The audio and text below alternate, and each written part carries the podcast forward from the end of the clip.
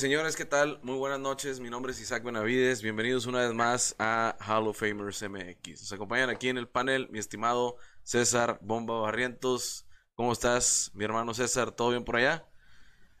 Oh, muy bien. Listos ya para echarnos la plática aquí de los corebacks de la conferencia americana.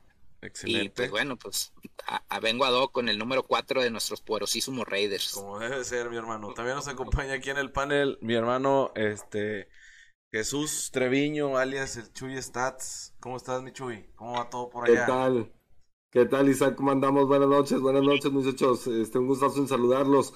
Pues eh, mira, el día de hoy decidí ponerme gorra y este una playera de los Vaqueros de Dallas, que son mi equipo, porque después de la carrilla de la, de la semana pasada dije, no more.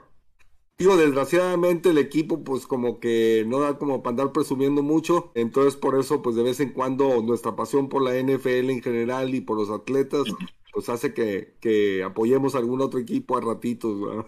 Excelente. taparle el ojo al macho, ¿verdad?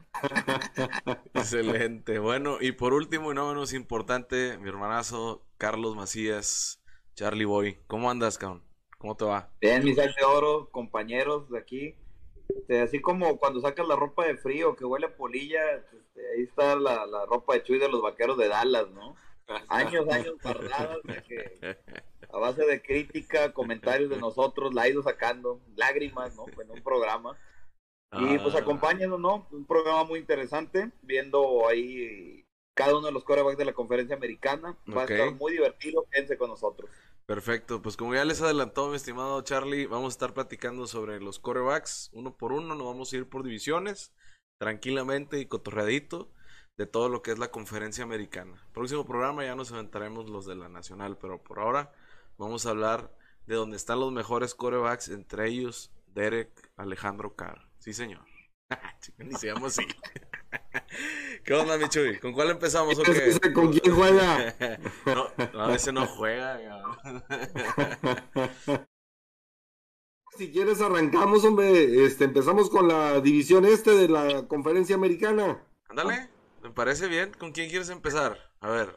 Dale, excelente. Pues mira, yo creo que primero, digo, me gustaría a mí en lo particular dar un contexto general en cuanto a la división. Es una división que, que por 20 años casi fue este, dominada por el equipo de los Patriotas de Nueva Inglaterra y, obviamente pues con Tom Brady este, como mariscal de campo de los Patriotas. Y este, sin embargo, pues bueno, pues sabemos que, que Brady el año pasado emigró al, a la escuadra de, los Bucaneros de Tampa Bay, donde también logró un supertazón.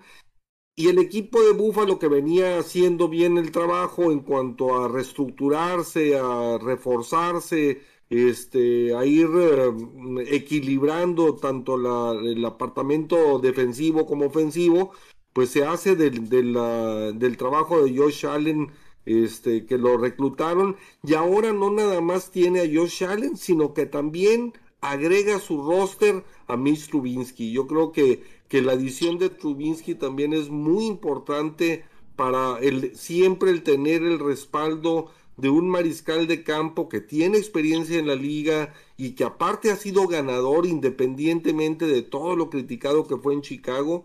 Este, pues la verdad de las cosas es que, que, es muy valioso para el equipo de, de Búfalo, que en el papel es el que aspira a llevarse la división, incluso a lo mejor a representar a la conferencia americana. Y pues bueno, también en la división Miami, que, que ha hecho un gran trabajo Flores este, con, con la escuadra de, de, Miami. Entonces yo creo que, que, Miami ahora sí ya con, con la titularidad para, para Tua, este, que, que pues bueno, el año pasado por ahí entró ya avanzada la temporada que, que reemplazó a Magic, sí, y, pues bueno, yo creo que, que Tua este es su año de la verdad, mucho se rumoró que si venía alguien en su lugar, que si iban a reclutar a alguien de los famosos cinco mariscales de campo que estaban disponibles en el draft también, y pues bueno, los, los Patriotas que precisamente contratan a Mac Jones y que mantienen por un año más a Cam Newton en la, en la, en la escuadra, en un año que para Nueva Inglaterra es importantísimo y para Bill Belichick igualmente, porque después de haber pues tenido la temporada tan mala que tuvieron el año pasado y después de que aparte este Tom Brady quedara campeón este en eh, Tampa y esta temporada enfrentándose entre sí en Foxboro, pues yo creo que, ese es el partido del año y por nada del mundo quieren perder. Entonces combinaron la, experiencia de Cam Newton con, con eh, pues la promesa futuro de, de Mac Jones. El, el, como le decía, Mac and Cheese, que le dice, que le apoda a este Cam Newton. Entonces va, va, a ser interesante ver cómo se desarrolla. Yo creo que Mac Jones no tiene prisa por ser starter todavía creo que igual los Patriotas no tienen prisa de que él entre directo al campo a menos de que sea necesario. Probablemente, como lo mencionas tú, el partido contra, contra Bucaneros pueda ser el parteaguas para ver cómo se desenvuelve Mac Jones si es que se van abajo en el marcador y ya lo van a perder. A lo mejor ahí por ahí lo podemos ver que entre y a partir de la próxima semana después de eso, si pierden y todavía si pierden, o sea, de alguna forma muy este, evidente, pues probablemente sí lo veamos. Yo creo que si no pasa eso, tranquilito puede ir Cam Newton la mayor parte de la temporada y sin presiones de que le quiten el puesto.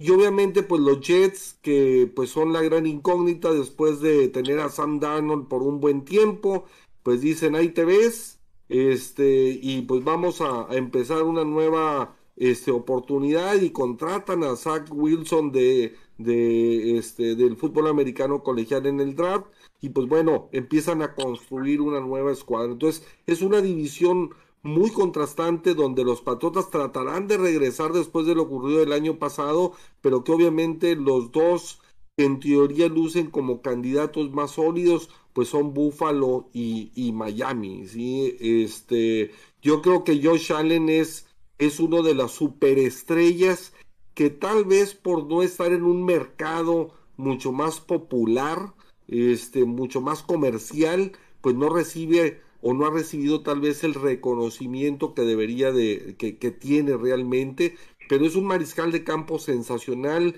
con un físico impresionante, este, la verdad es que un atleta en toda la extensión de la palabra, muy habilidoso, ha mejorado año con año, se ha desarrollado bastante bien. Entonces yo creo que, este Josh Allen y, sabiendo que tiene por un lado alguien que como quiera lo presione como Trubinsky y que a su vez en caso de una lesión o de alguna situación lo pueda reemplazar con el equipo con el que tienen, pues yo creo que, que, que Búfalo es el equipo a vencer allí y el que mejor mariscal de campo tiene y de los que es pues los uh, los élite de la liga este en estos momentos.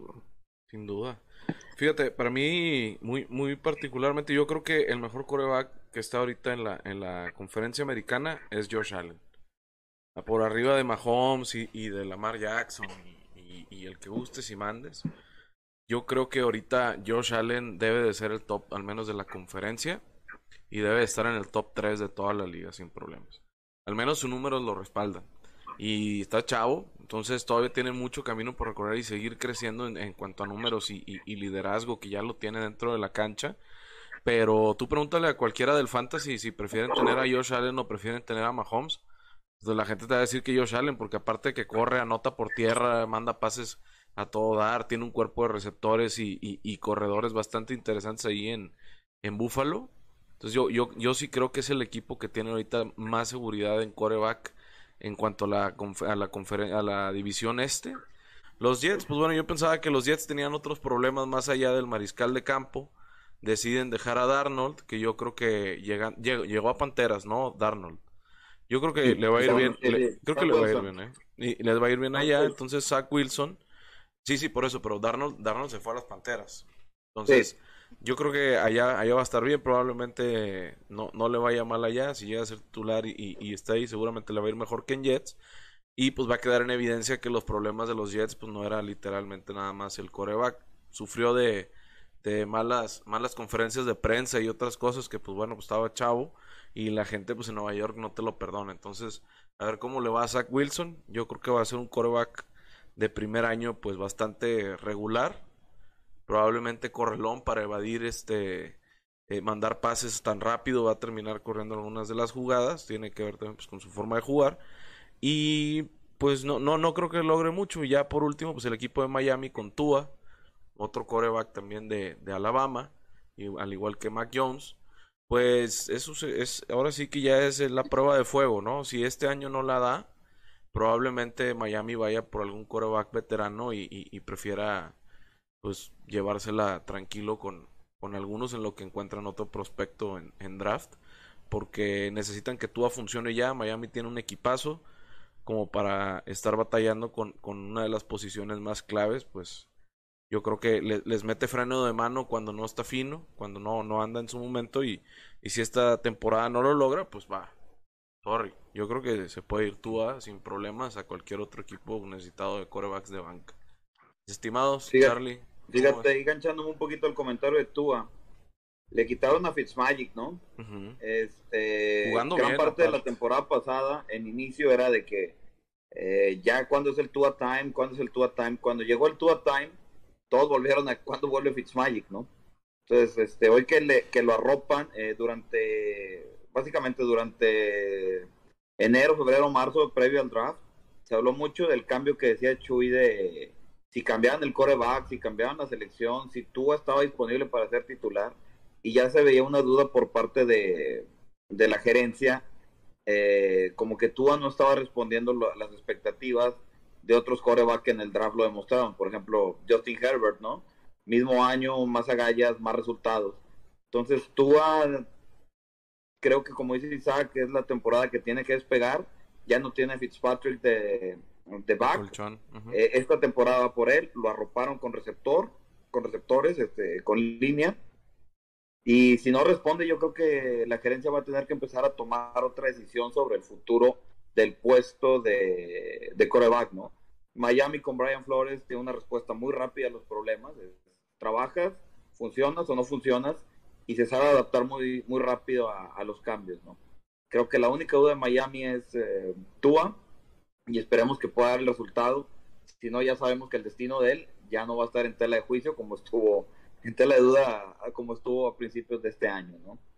Eh, colgándome de otros, ¿no? Cam Newton para mí es la, la incógnita de los Patriotas, que viene gran parte del plantel, refuerzan el plantel.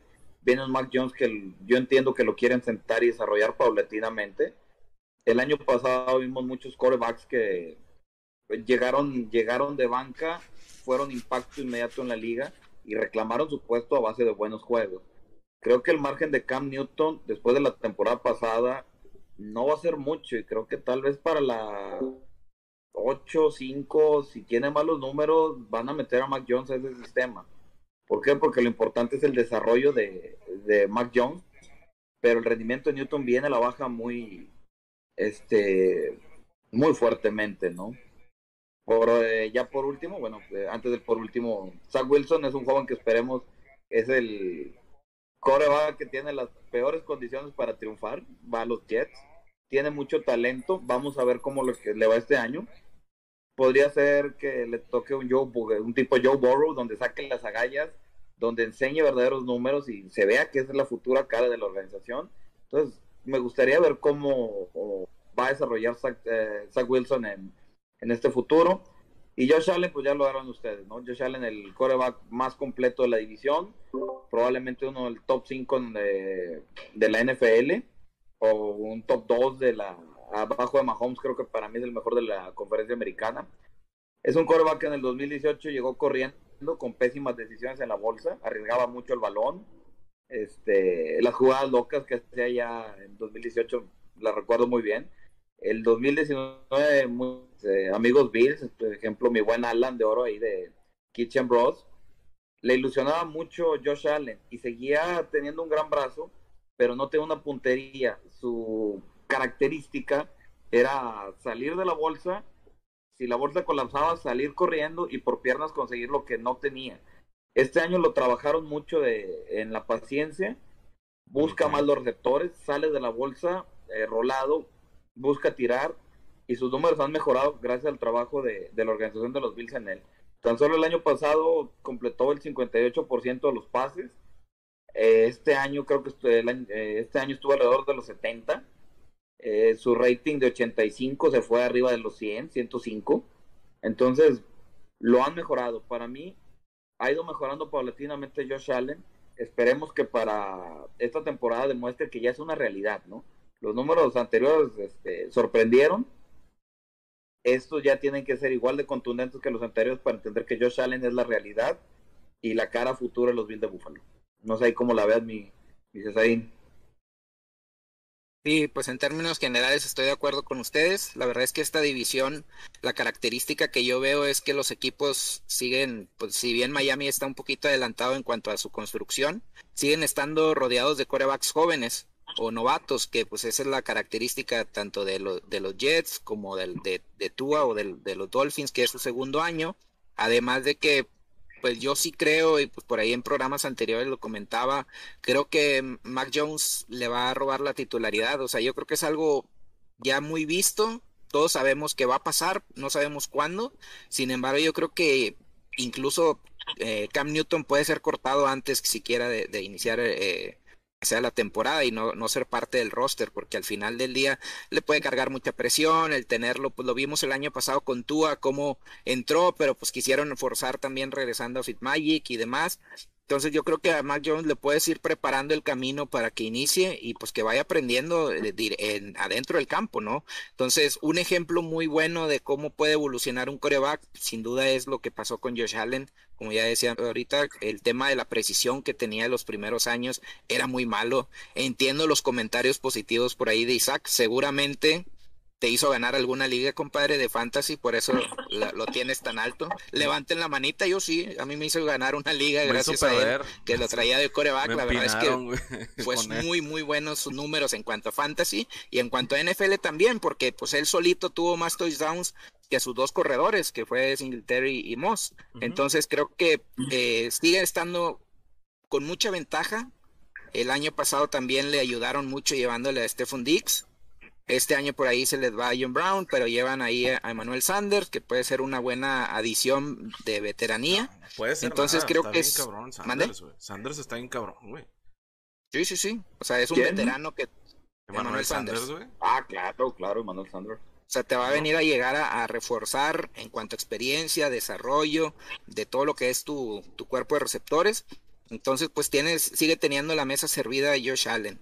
Por otro lado, pues lo del tema de Tua, el año pasado, o bueno, antes del año pasado también tuvieron por ahí su campaña los Dolphins de, de ahora sí que de buscar su, su tank por, por Tua. Eh, y lo, lo, lograron al final del día, empezaron a dudar con esa lesión que tuvo por allá de noviembre del 19. Sin embargo, pues al final del día lo, lo, tomaron con el pick global 5 y pues ya vinieron preparándolo. Por ahí tuvo nueve juegos iniciados, el récord no era malo, la verdad pero sí tuvo bajones fuertes contra Broncos por ahí, que me acuerdo, y el otro contra Raiders, que pues uno como Raiders se acuerda mucho porque entra Fit Magic y al final avienta un bombazo sin ver, ¿se acuerdan del face mask que le hacen así?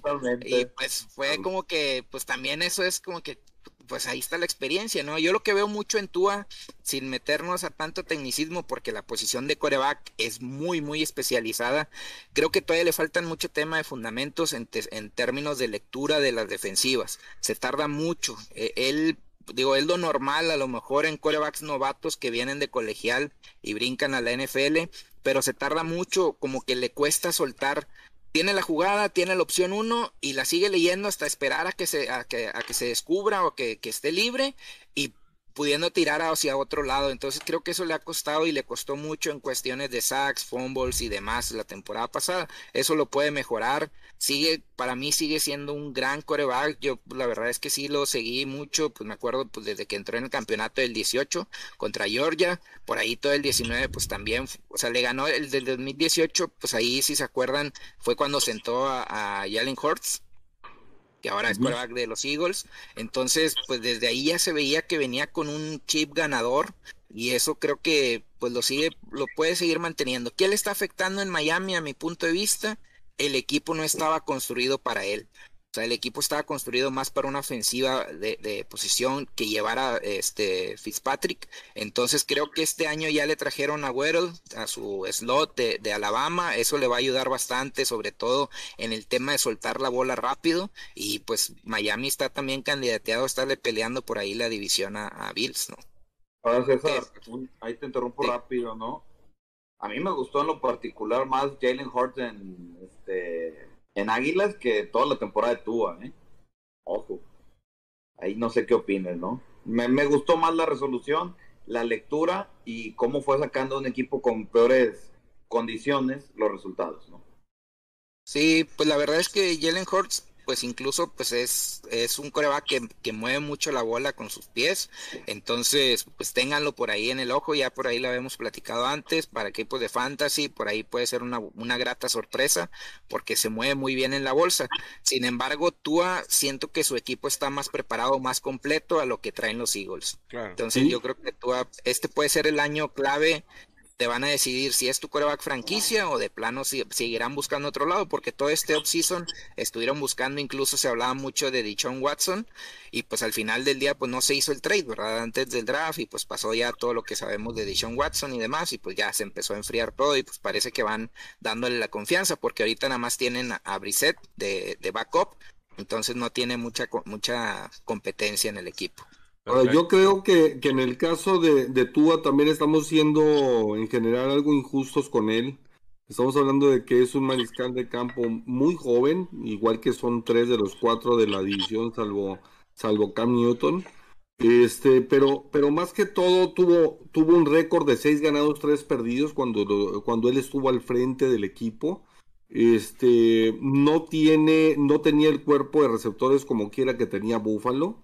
Sí, este, y aparte tuvo 11, 11 pases de anotación y 5 intercepciones solamente este, en esos 9 partidos. Entonces yo creo que, que, y le da la explosividad y la posibilidad de, de correr y de, y de pasar.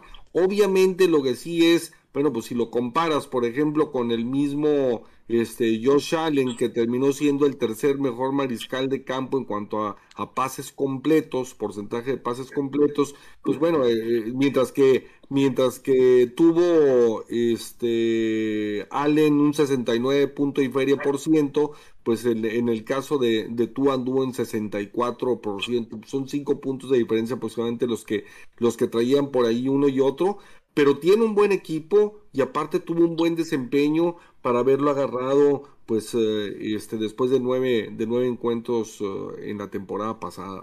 Preguntita rápido, yo creo que la vamos a aplicar con cada una de las divisiones. ¿Cuál es el mejor coreback de la división? Josh Allen. Por mucho. Josh Allen. Josh Allen por, mucho. Sí, no tiene competencia ahí.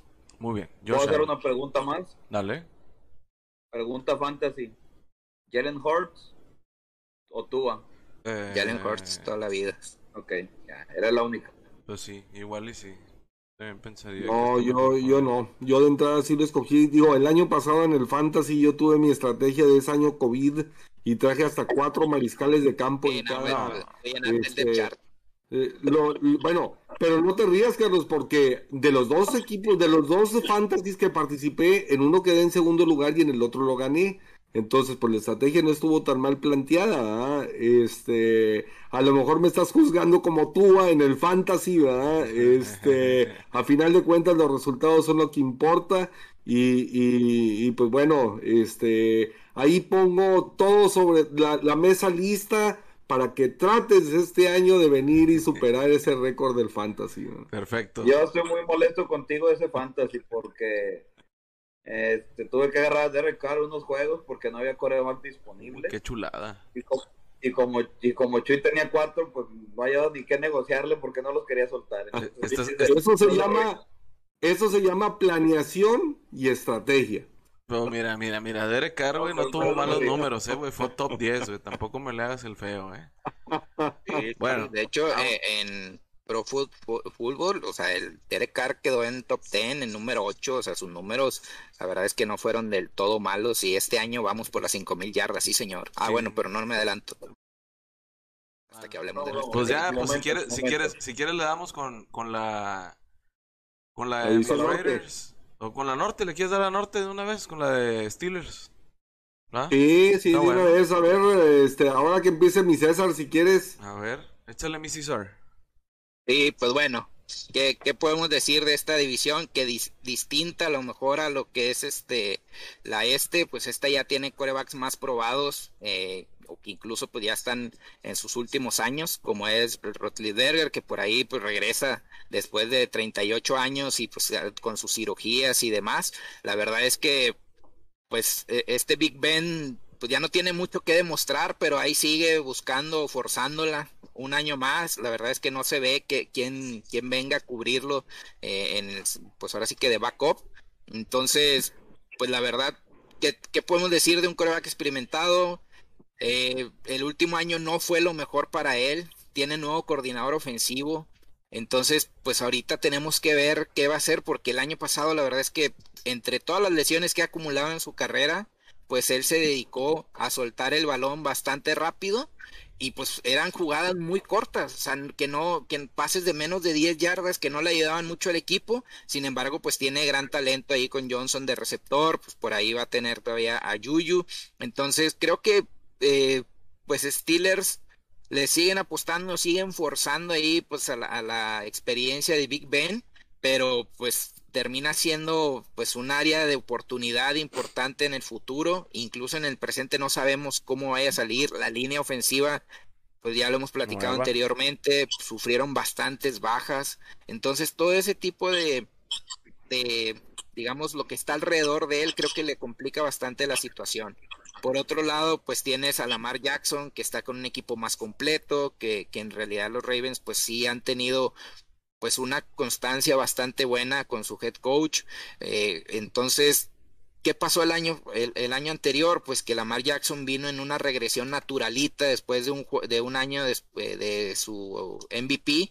Entonces, pues era algo natural que pues ya lo iban a leer mejor, que ya saben la fortaleza que tienen las piernas, sin embargo sigue mostrando bastantes áreas de oportunidad en la cuestión de, de, soltar el balón o saber encontrar a sus receptores de una manera más rápida sin estar alargando jugadas. Entonces creo que pues incluso los Ravens lo hemos platicado en, las decepciones de este año, por ahí pues va a tener un calendario bastante complicado, entonces pues pues Jackson debe cargar con el equipo la línea ofensiva sufrieron por ahí movimientos. Recordemos que mandaron ahí a Brown a, los Chiefs. Y pues bueno, yendo al equipo que se me hace que es el más completo de esta división, incluso me atrevería a decir de la conferencia, pues los Browns tienen a, a lo que es este Baker Mayfield. Termina siendo bastante arropado por lo que fue su head coach que fue el, entrenador, del entrenador del año, Stefanski. Entonces, pues al final del día está rodeado de grandes corredores, grandes receptores, línea por línea, posición por posición. Los Browns para mí son un equipo súper completo y la única duda donde podemos ahí este profundizar un poquito es en la posición de, de coreback. ¿Por qué? Pues porque incluso le alargaron esta opción del quinto año. O sea, este año va a estar eh, digamos, en su última prueba para saber si se quedan con él o no. Yo honestamente no lo veo como ese coreback élite y pues sí está muy protegido por todo lo que tiene alrededor de él. Y pues ya por último, pues Joe Burrow, que pues también ya hemos visto por ahí videos y demás, donde ya regresó, está listo y va, va, a empezar la temporada 2021, después de esa lamentable lesión que tuvo el año pasado. Lo mismo que decía ahorita de Tua, pues a veces estos corebacks novatos, digo, Burrow a lo mejor es un poquito más justificable porque al final del día todos vemos la necesidad que tiene en la línea ofensiva. Sin embargo, yo lo que veía es que muchas de las jugadas eran cuestiones de que o no leía bien los blitz, no leía bien las coberturas, no pasaba esa segunda opción para tirar. Entonces todo ese tipo de sacks muchas veces también eran por su culpa o por cuestiones de que no soltaba el balón a tiempo. Entonces hoy le armas, eh, le das unas más armas a la ofensiva en cuestión de, traer a Chase, que también fue su receptor número uno en colegial. Entonces, pues este año pinta bueno. Sin embargo, pues la línea ofensiva no le metieron eh, mano lo, que fueron los, los Bengals. Entonces creo que va a ser un año complicado. Definitivamente tiene buen, buen liderazgo sobre todo. pero no creo que le alcance para ganar más de cinco juegos este año. A los, a los Bengals. Sí. Órale. Muy bien. Mi Charlie, bueno, a ver, ¿y tú, tú qué, qué tiene que hacer? Estas de aquí se las pongo para todos. ¿Qué tiene que hacer para quedarse en, en los Browns este Baker Mayfield? ¿Qué tendría que demostrar? ¿Ganar la división? Mira, para, para empezar, ¿no? O sea, tiene un backfield muy competente, pero tiene un porcentaje de 62% de pases completados, ¿no? Es muy bajo. Este, arriesga poco el balón, como alguna vez lo comentó bien Chuy, eh, es un quarterback de un sistema, te lo sabe llevar, te lo lleva a la perfección, es más o menos como, ¿cómo se llama este tipo? Este. Ryan Tannehill. Te sabe llevar lo que requieres de plan, no te da más adelante ni te da más para atrás, ¿no? Te da a lo que es. Le falta la explosividad en, eh, este, al salir de la bolsa, no sé, o sea, le, le falta algo, ¿no? Ah, Te hace bien las cosas, pero no es arriba del promedio, es un promedio más. Ok. Bueno, a ver, pues échanos ahora sí qué piensas tú, compadre Charlie, de una vez. Para mí podría ser el último, este, de Baker Mayfield es el último, probablemente es el último, ¿no? Si no demuestra algo más, este, lamentablemente es el talón de Aquiles de ese equipo que tiene una excelente defensa, buena línea, dos buenos corredores, excelentes receptores, pero ahí como que le está faltando el do de pecho a, a Baker, ¿no? Ojalá lo, lo llegue a sacar para el aficionado de Cleveland que conoce a Isaac, porque ni yo lo conozco, nada más conozco uno y lo conocí por Isaac. Tan triste así está el asunto. Así Sí, no, me invitó a un programa hace años y, y se estaba bien emocionado comentándome que se encontró un café. Entonces dije, no, pues, este, Deja tú, ni lo fue. guardas, lo guardas el- bien en la alacena o lo metes ahí en un, en un, este, en un lugar, güey, para que no se pierda. De Ben Roethlisberger, pues, este, cuánta magia le queda, ¿no? Eh, tiene muy buenos, sigue teniendo un buen brazo, este, sigue pasando bien con, con algunas dificultades mucho más de movilidad, pero creo que Pittsburgh ya está, ya debería tener un suplente de él, ya debería tener alguien que le siga la sombra. Este, ya se ve que batalla, eh, cuánto más le van a prolongar la magia y cuánto más van a forzar la situación.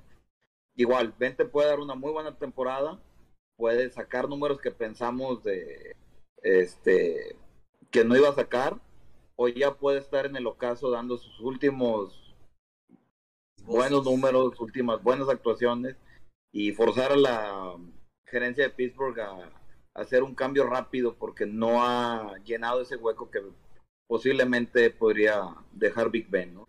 Hablaría también de Joe Burrow. Joe Burrow es, este, como dice César, le faltaron línea, le faltaron algunos fundamentos. Eh, lo que sí le, le vimos al tipo eran muchas agallas, o sea, este, mucho corazón, algo que gustó mucho al aficionado de los bengalíes. Vamos a ver cómo se ve Burrow con esta, con este, con este talento nuevo que le trajeron a ver si desarrolla, a ver si ya da unos números más grandes. Y bueno, es una incógnita. Ojalá le vaya muy bien a Burrow, que ha tenido muy buena primera impresión de los fans, pero es hora de seguir avanzando y que Bengalíes le construya en base a él el equipo. El último de todos, pues Lamar Jackson. Lamar Jackson le llevaron receptores. Este, cuando vimos que de la temporada pasada su principal problema era no salir de la read option. Eh, lo que he visto en años anteriores, cualquier quarterback de read option tiene dos muy buenos años, tercero y cuarto empieza a, a, caer el nivel. ¿Por qué? Porque ya lo lees más rápido, ya sabes cuáles son sus reacciones con la bola, si la va a soltar o va a correr. Lamar Jackson el año pasado tiró menos de 3.000 yardas, ¿no?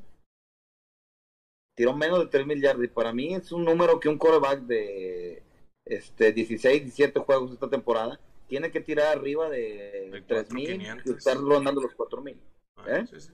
Sí, debe andar ya en las 4, 4, 500, porque también ya la liga ya la acomodaron para corebacks prácticamente, güey. Entonces, yo creo que todos van a, o sea, los lo, top 10 debe andar arriba de las 4 sin problemas. Esta, esta y él tira, y él tiró menos de 3000 yardas, ¿no? Está feo. Es y con un juego, y con, con un juego más. más para este año, ¿no? Claro. Oye, aprovechando aquí, voy a ir haciéndoles ahí una preguntilla. Yo creo que ya que hagamos un cambio, aprovechando lo que dijo Macías.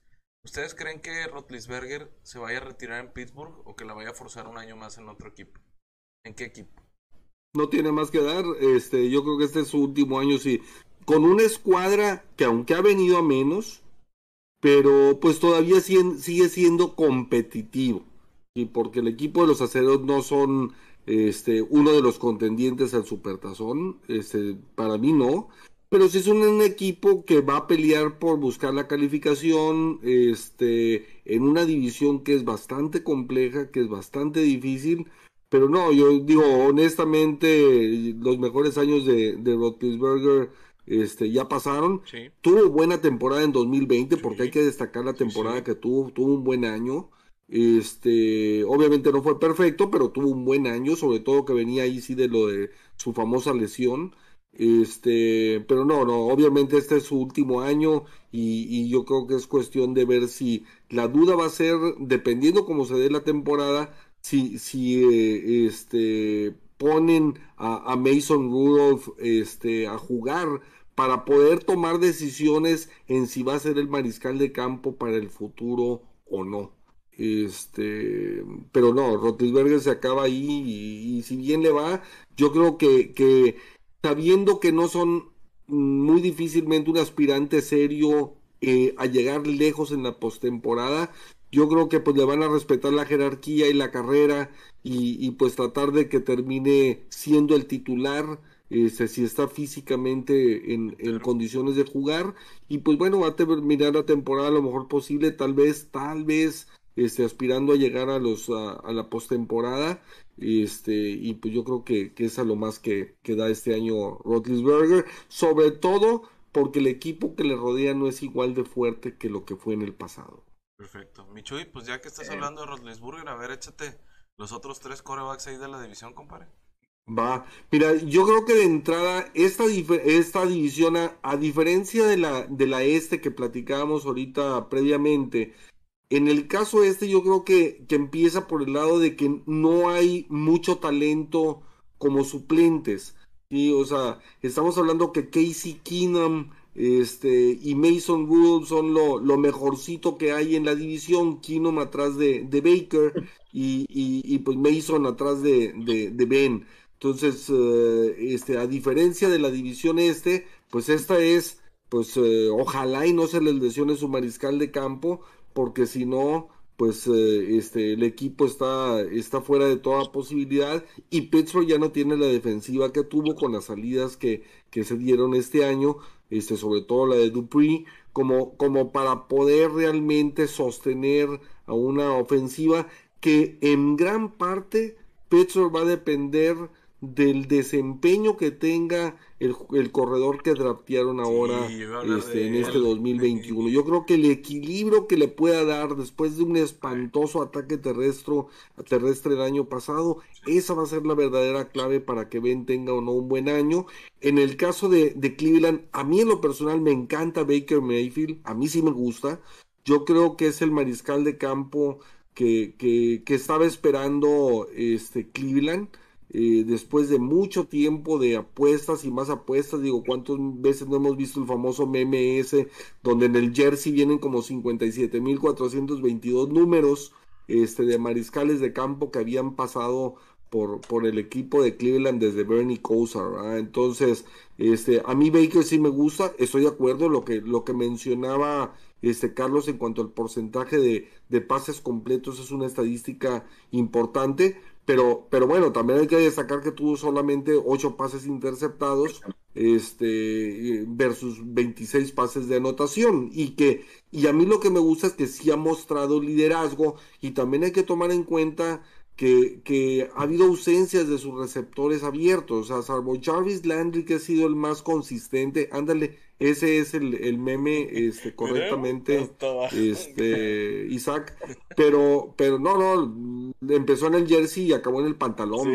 este, pues, digo, la, la, verdad de las cosas es que, que eh, a mí sí me gusta Mayfield.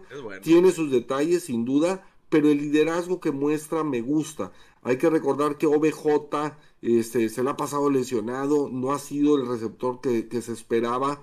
Este, entonces, y, y aparte, pues sabemos que está encaminado el equipo hacia el ataque terrestre con los dos monstruos que tiene este con Karim y con Chubb, ¿sí? Entonces es difícil también, pero pero digo, a mí me gusta más que su eficiencia este per se este año pasado sobre todo mostró gran liderazgo, como lo mostró en su primer año también que, estuvo al frente.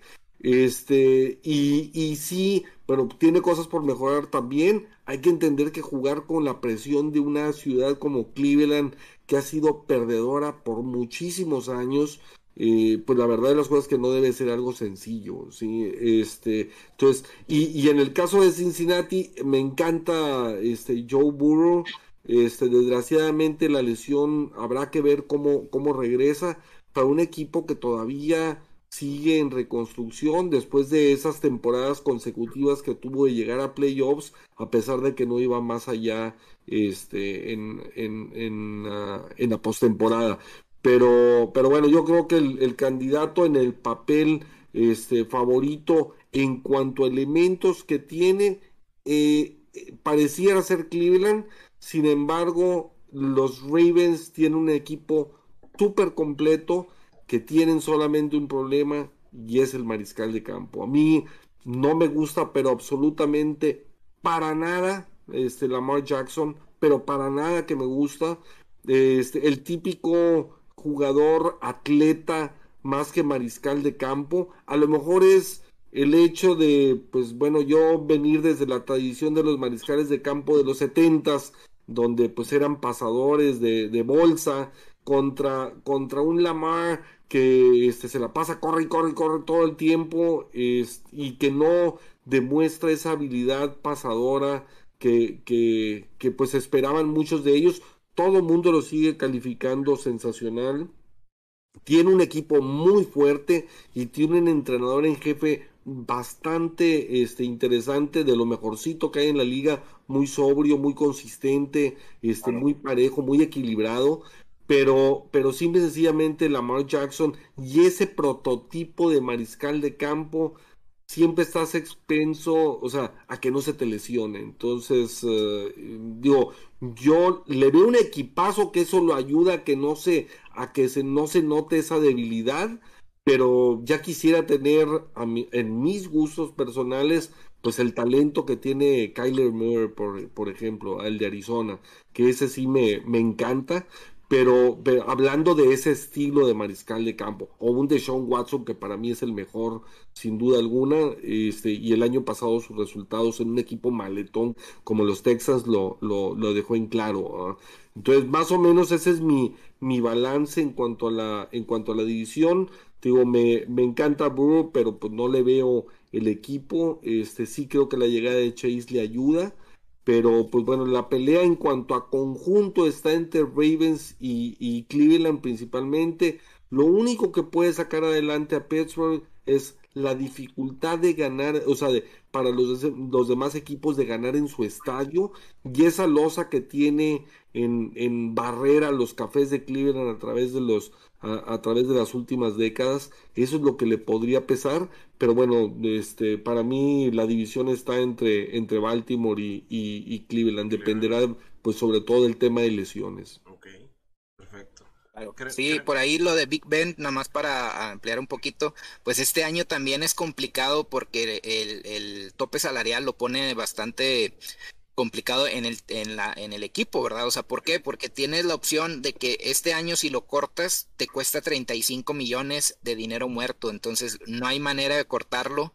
Sí, a lo mejor puedes dejarlo en la banca y ver qué traen los otros dos corebacks, sin embargo, pues cuesta mucho para el equipo. Y también pensar en una extensión de contrato para, para que se vaya ese impacto en dos, tres años, pues tampoco es rentable, no se ve muy rentable. Próximo año a lo mejor ya puedes hacer algo y pues ya nada más te va a costar 10 millones, ¿verdad? Y ya para cerrar, pues respecto a lo que decían de Cleveland, pues sí, digo, no es fácil triunfar ahí, pues tendrías que llamarte King LeBron. Claro. Sí, sí, sí, este, fíjate, es, es, ya es, por último, redondeando lo de Chuy, ¿no? Desde que, Tennessee, desde que Tennessee le pegó a Cuervos hace dos años, la estrategia fue poner a tirar a Lamar Jackson. Hoy todo eh, lo han intentado desarrollar como quarterback de pasador, no lo han logrado y sigue siendo la misma estrategia contra Baltimore, ¿no? Ve, empieza a ganarles y haz lo que tiene pases, déjalo, eh, aléjalo de la corrida y van a batallar mucho. Entonces, creo que Lamar no, no va a durar mucho esta temporada, como anteriormente le había comentado Isaac. que sigue con el comentario? Pues mira, fíjate, aprovechando ahí, ya me, ya me tocó hablar de, de los corebacks, prácticamente ya dijimos muchos de los puntos que yo traía. ¿Creen ustedes que esta división norte, así, o sea, sí o no, nada más, sea la que tiene como quiera, ante todo, los corebacks más sólidos en los equipos? No. ¿No? Ok. Ahorita entonces vemos cuál, porque en todas hay al menos uno que flaquea, y aquí el que más flaquea, lo que están diciendo ustedes, es Lamar. Y, y, Prefiero Big Ben, cabrón. ¿Qué? ¿Que a Lamar? Que a Lamar, sí. No, no, por eso. Pero ¿lo prefieres ante los otros peores corebacks que están en las otras divisiones? No, no, eso lo veremos ahorita. Pues es que, o sea, es de lo que voy. Yo por eso creo que esta es la división que tienen los corebacks más sólidos, al menos overall, de, de las cuatro divisiones de, de, la americana. Porque en una tienes a los Broncos, que no tienen a nadie. Ahorita vamos a hablar de ellos, pues prácticamente están sin nada. Yo, tienes a la de Yo me atrevería a decir, Isaac, que es la segunda. Porque, claro, digo, estamos hablando a, situación que todavía, algo que todavía no se presenta, pues bueno, pues está, está cañón. Pero dependerá de, de, qué sucede con el tema de Sean Watson, como para que la división sur, que es de la que vamos a hablar ahorita a continuación, para mí, para mí es la mejor de las, de las cuatro divisiones en cuanto a talento puro de, de los mariscales de campo. Este, no, no la división norte, pero sí es bastante equilibrada y, y sí es bastante, o sea, es, es sólida. Ah, este, son, son jugadores, salvo, salvo en el caso de Burrow, como quiere el mismo Mayfield, ya tiene cuatro años en la liga. Entonces no son, no son novatos ni nada por el estilo. Son jugadores ya consolidados hasta cierto punto pero, pero la mejor para mí sí es la, División Sur. Pues mira, fíjate, ahorita, ahorita hablamos de la Sur, como dices tú, porque a mí particularmente, pues Tannehill, pues no me llena el ojo, es cumplidor y dijiste tú de sistema. Y para mí es mejor, Lamar Jackson en ese equipo de Tennessee sería mucho mejor que lo que es este, es, Tannehill. Pero bueno, va, está bien. Ahorita pero digamos de la Sur. Les voy a decir lo que pienso yo de la Norte. Big Ben de entrada reestructuró su contrato para lo que decía el Bomba, este, todo este tema del salary cap lo reestructuró porque quiere terminar ahí en Pittsburgh. Me preguntaba hace rato si se iba a quedar ahí. Probablemente yo creo que sí, que ahí va a terminar. A menos de que se quede muy cerquita de llegar al supertazón y de ahí lo chispen. Probablemente sí se va a quedar con la espinita de jugar una temporada más. Aplicar un estilo Brady y ver para ver en dónde cae. Si cae en Broncos, imagínate a, a Rotlisberger en Broncos la próxima temporada en lo que agarran un coreback de, de, de draft bueno. Pues yo creo que sería un equipazo con el, con el Rotlisburger ahí, con el equipo que tiene, por ejemplo, Bronco. Hay que ver qué pasa con Pittsburgh y el corredor nuevo que agarraron, a Jay Harris, por cierto, para el Fantasy, para que lo tengan ahí en sus sleepers. Le va a ir con madre, seguramente se es una bestia. Pero bueno, yo, yo creo que a Rotlisberger le va a ir regular, va a ganar alrededor de 10 juegos. Seguramente va, va, a ir otra vez por ahí porque su equipo en overall pues es bastante competitivo. Lamar Jackson, pues bueno, ya lo mencionamos hace algunos programas, yo no soy santo de su devoción, pero yo creo que pudiese tener un mejor equipo. La verdad es que no tiene las armas que a él le gustaría tener ni por tierra ni por aire. No tiene los mejores corredores de la liga. Tienen como cuatro, hacen un tándem ahí muy, muy extraño. De hecho, salió Mark Ingram, que fue el que los tuvo también ahí medio peleando hace dos años. Sale y queda medio vacante el puesto y la verdad nadie levantó la mano como para quedarse ahí.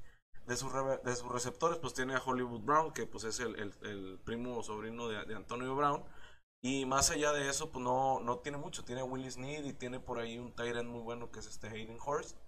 Y, y, y, más allá de eso, pues tampoco es como que tenga el cuerpo de receptores que tienen equipos como, por ejemplo, Pittsburgh, que tiene a Chase Claypool, a Yuyu y a Johnson, que, que mencionaba este, este bomba, ni tampoco los que tiene mucho menos Cleveland, que de ahí hasta, hasta el menos lo hacen funcionar porque queda libre y es correlón y pues están cubriendo como a cuatro personas ahí en el campo.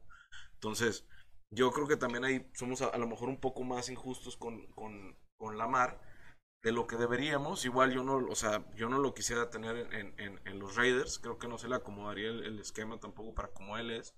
Pero pues bueno, pues ahí tenemos a Mariota que no se vio mal cuando jugó y es más parecido a como jugaban en colegial ambos. Y pues Mariota sí supo transformarse a más pasador, aunque ni siquiera es el titular. Y bueno, de los otros dos, Joe Burrow le queda todavía por por definir cómo, cómo va a ser su estilo de juego. Hablaba mucho Charlie de cómo se mueve en la bolsa, de si, hace bien sus, sus lecturas, si toma la primera o la segunda o la tercera opción rápido, pues todavía no lo ha demostrado. Se llevó una lesión debido a esto, seguramente, porque pues se quedó tiempo de más con la bola y pues tuvo la mala fortuna de que pues si te tardas te pegan, entonces te pueden pegar bien o te pueden pegar mal. Entonces ahora hay que ver cómo regresa esa lesión. Y por último, pues Baker Mayfield para mí es mi coreback favorito de ahí de la división. Yo creo que es el mejor coreback ahorita, no por lo que haga a lo mejor en números, pero sí por lo que es para el equipo. Baker Mayfield sí le dio un cambio este, de pensamiento a la organización de la mano con el coach este, lograron hacer que ya Cleveland sea un equipo que pues ya no tienes ganas de ir a jugar a Cleveland. Cuando tenías antes ganas de que, ah, pues nos toca Cleveland, es semana de bye. Ahora dices, puta, o sea, nos toca Cleveland, traen una defensa bien perra, traen unos receptores bien cabrones, traen dos corredores que te parten la madre, hacen puntos por doquier y les tienes que ganar a los puntos. Y van a ser 33 puntos, 35, 40 puntos. Entonces tienes que, que andarte yendo por ahí. Y si bien a lo mejor él no es la estrella en números del equipo, yo creo que es una pieza clave que si él se lleva en la división, va a ser suficiente para que se quede al menos dos años más, yo creo, ahí en Cleveland sin problemas. Si se lleva la división bien, ganándole a Pittsburgh, ganándole a Ravens, seguramente se va a quedar ahí, hagan lo que hagan en playoffs. Ya si ganan un partido de playoffs después de no sé cuántos años, pues bueno, ya, estarías hablando de que ya va a asegurar su contrato mínimo unos tres añitos más ahí, sin problemas. Sí, yo creo que primero se van a ir. Primero se, primero se van a ir este Odell Beckham o alguien más del equipo antes de que se vaya este Baker, ¿no? Seguramente así va a estar. Y ahí, pues, te pues, ahí están los ahí te un dato, A ver, échalo. 2018, Lamar Jackson, 1200 yardas. 2019, 3127. 2020 ya encontré el dato, 2757 yardas. Ah, el equipo quedó 11-5, ¿eh? ¿Sí? El equipo que quedó 11-5 o algo, o sea. La defensa, no, es ser duro, ¿eh? Creo que no es el puesto. No, no, no. Y también para complementar ahí un poquito, el tema este con este tipo de corebacks es eh, eh, que su ofensiva está basada en una read option. Y cada año la NFL va evolucionando de manera que las defensas encuentran más, maneras de pararla. Entonces, por ese lado también tiene muchas desventajas y por eso podemos ir viendo ahí la regresión que tuvo el año anterior respecto a su año de MVP. Y además que pues también muchos de esos juegos la defensa se los mantuvo. O sea, hoy en día ya perdió eh, Smith, se fue a Raiders, por ejemplo. Andrews, que es el Tyrant, también es una bestia y es muy bueno. Lo de Ingram y el tema de liderazgo que tenía ahí en el equipo también creo que les puede pegar. Y la defensa pues perdió a sus pass rushers, o sea, los más importantes, lo que tenían de Edge, los dos este, alas defensivos que tenían ahí, pues también se fueron, ¿no? Uno de ellos a Raiders y pues eso también les complica bastante el hecho de que se mantengan, además de que, insisto, el tema del calendario va a estar fuerte, va a estar complicado, entonces pues ahorita es donde te podría mostrar esa valía que, que, tiene Lamar Jackson. Me quedé pensando en la pregunta que hizo Isaac ahorita. Oye, pues ¿cuál es la mejor división? Yo, yo creo que, pues un parámetro, lo que estaba pensando en ese momento es, pues a qué, a qué coreback le darías el two minute drill al final del cuarto, cuarto, O sea, de la división de, de, que hablábamos ahorita de los Bills, yo sin duda se lo puedo dar a Josh Allen y a lo mejor a ningún otro de, de la división.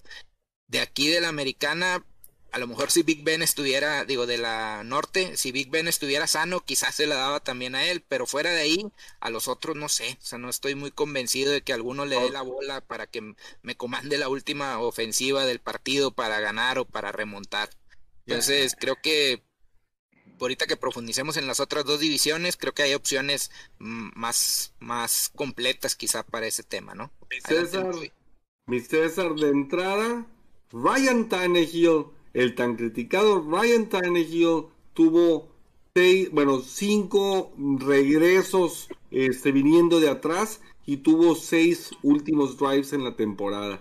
Entonces, eh, sin duda alguna, a mí, ahorita que alguien dijo que, que Tannehill no le gustaba, a mí Tannehill me encanta. Entonces, eh, digo, eso nada más en, en, alusión a ese, a ese punto en lo, en lo particular. Eh, digo, la verdad de las cosas es que, que sí yo veo que, en esa división norte pues Baker Mayfield es el, en cuanto a manejo, el más importante de la, de la división. Este, obviamente, o sea, fíjate que, que incluso ahorita platicándolo, fue interesante como un Lamar es expectativa, boom, fantasies, cosas, etcétera. Este, el Ben, pues es la tradición, este, pues la historia, todo lo que tuvo una carrera. Eh, Cleveland, pues bueno, la ciudad y ese, este, dificultad en Cleveland para poder trascender. Y en el caso de Cincinnati, bueno, pues Cincinnati será Cincinnati. Entonces, uh, un saludo para Pepe, para mi compadre Pepe. no, no, hay, hay, hay, poquitos, pero sí hay uno y otro. Ahí está mi compadre Rodrigo también, que también le mandamos un saludo. Este, pero sí, pobres, pobres Bengals, ¿no? Excelente, pues ya síguele, compadre, pues si ya empezaste con Tannehill, vamos a darle con la Sur, Michuy. Ah, pues de una vez, entonces, este, mira, yo creo que, que la división Sur, este, Uf, este, muy competida, muy competida. Este, la dificultad, de, digo, el liderato va a estar entre Indianápolis y Tennessee. Me encantan los dos equipos, son dos equipos que me gustan mucho lo balanceados que están. Eh, la defensiva de Indianápolis es impresionante y creo que se llevaron en Carson Wentz una joya que por azares del destino por azares del destino, no dio en Filadelfia. Eh, pero yo creo que técnicamente es eh, este, un sensacional mariscal de campo. Yo creo que va a caer como anillo al dedo en una franquicia como Indianápolis, que tiene estadio techado, que tiene de entrenador a un ex mariscal de campo, que lo va a poder guiar y lo va a poder conducir este, de manera ordenada. Y, y, y como dije ahorita, yo creo que desde que llegó de Miami se ganó la titularidad en, ah, eh, en el equipo de Tennessee. Ha sido, pues yo te diría que un top 3 en, en la conferencia, este, a la par a lo mejor de, del mismo este, Guabajito, de lo que es Josh Allen y de lo que es eh, este, el el mariscal de campo de, Kansas City. yo creo que, que ellos eh, eh, dos pues están un poquito un escalón arriba, pero abajo Tannehill no tiene nada que pedirle, o sea, es muy consistente, es muy sólido eh, y, a mí me ha gustado mucho lo que ha hecho con la, con la franquicia de, de Tennessee. Este, yo, yo te diría que por ahí el que, el que pierda algún partido como visitante este, entre, entre ellos, o sea, el que vaya y visite y logre vencer al otro, es el que se va a llevar la, la división. Así es como lo, como lo visualizo. Pero, pero sí es la más completa. Y obviamente el mejor mariscal de campo ya probado, pues es de Sean Watson. Sin embargo, pues no sabemos qué es lo que va a suceder con él muy probablemente no juegue este año después de todos los temas legales que, se traen y toda la situación que ha, que ha vivido. Él no quiere jugar allí, eh, la situación legal no parece resolverse. Claro, hasta, digo, hasta ahorita pues la NFL no toma ninguna postura en cuanto a si puede jugar o no, pero, o en que vaya a haber algún tipo de suspensión o algo.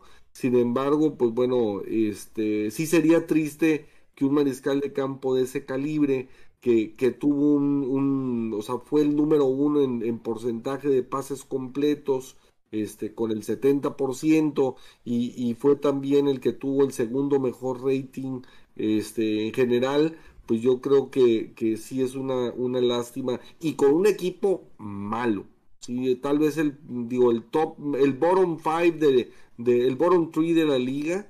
Eh, y, sin embargo tuvo un año así de sensacional después de, que le habían quitado a, su receptor eh, estrella este que se fue a Arizona entonces eh, digo muy completo de Sean pero pues es un ese sí es un verdadero enigma contrario a lo de Rogers pues él, él sí es un verdadero enigma porque Rogers, digo, ya todo pinta que independientemente de que esté contento o no, pero se va a quedar en Green Bay. Sin embargo, de Sean, pues yo no le veo incluso a lo mejor que vaya a jugar y si juega, pues bueno, pues, pues no sé, algo va a tener que suceder porque porque no pinta para nada. Y, y Carson Wentz va a ser el de la mejor, el de la mejor temporada en cuanto a ascenso. Y, y, obviamente Trevor Lawrence, yo sí tengo muchas expectativas de él. Obviamente, por un lado, porque puede jugar de las dos partes. El hecho de que su entrenador venga de colegial, él venga de colegial y su corredor venga de colegial, este, y los tres sean uh, elite, eh, yo creo que puede jugar por dos lados. Por una, nadie me conoce en la NFL, nadie me ha visto jugar a este nivel y entonces soy impredecible y, y, pues tardará, tomarán algún tiempo en aprenderle y leerle su juego. Pero por el otro lado también pues le puede salir una franquicia que ha sido perdedora, salvo un buen año que tuvieron por ahí hace unos tres años o algo así, pero, pero que pues bueno, todo dependerá del, del grupo que logren hacer de inmediato. En el papel, eh, los jaguares de Jacksonville creo que dan su primer paso importante para mejorar y, y, sin duda alguna pues él junto con, con en una en un juego que cada vez es más difícil de, de mantener franquicias por el tema del tope salarial que muy pocos equipos han logrado convencer a su estrella de ajustar el sueldo y de manipular el cap de manera de poder hacerte una escuadra importante que te ayude a tu talento, a que vaya de la mano con tu talento, pues si no se va a volver un equipo como en el caso de, de lo de Tejanos, donde pues es de Sean y 52 más. Entonces, eh, digo, más o menos así es como veo la, la, la división. En el caso de, de este, Indianapolis, sensacional la adquisición de Wentz. Yo creo que va a ser de las sorpresas del año, sin duda alguna. Sin duda, ahí, ahí me, voy a meter para para la, vuelta, la vueltica. Uno de mis corebacks favoritos para este año en el fantasy va a ser Carson Wentz. Carson Wentz va a ser una revelación así como, como terminó siendo las últimas semanas Tannehill el, el año pasado. ¿Por qué? Porque de entrada tiene un equipo de receptores bastante competente. Dos alas cerrados en Eddie Kibron y, y este Ay, güey, ya, bueno, y, el otro que está, se me, fue el nombre del otro que tienen ahí. Tiene tres corredores, al menos, muy buenos. Marlon Mack, este, el, otro chaparrito que ahorita no me, acuerdo cómo se llama. Y el que. Nahim Hines. Y el otro que, entró a suplir a, Marlon Mack, que también se me fue ahorita el. Jack Taylor, o, ¿cómo se llama? Creo que es Taylor. Es Taylor, ¿no? Jack Taylor, O, John Taylor, Sí, bueno, Taylor, que también es un Jonathan Taylor entre, o sea, tiene tres corredores que, que, cualquiera de los tres lo puedes poner de titular en cualquier este, emergencia. La mejor línea ofensiva la tienen ellos, Indianapolis. Más allá de lo buena que pueda ser la línea ofensiva que tiene Titanes, que también es de las mejores de la liga, yo creo que la mejor línea ahorita la, la tiene Indianapolis. Y la mejor defensiva de la división también la tiene Indianapolis. Entonces, eh, sin duda alguna van a tener números muy buenos, como lo menciona Chuy. Seguramente el que pierda con el otro entre Titanes y, e Indianapolis, si uno de ellos se lleva las dos victorias, seguramente va a ser el que, el que se lleve la división porque no, no va a haber quien los pare dentro de los cuatro que se encuentran ahí. Nada más entre ellos se van a estar peleando.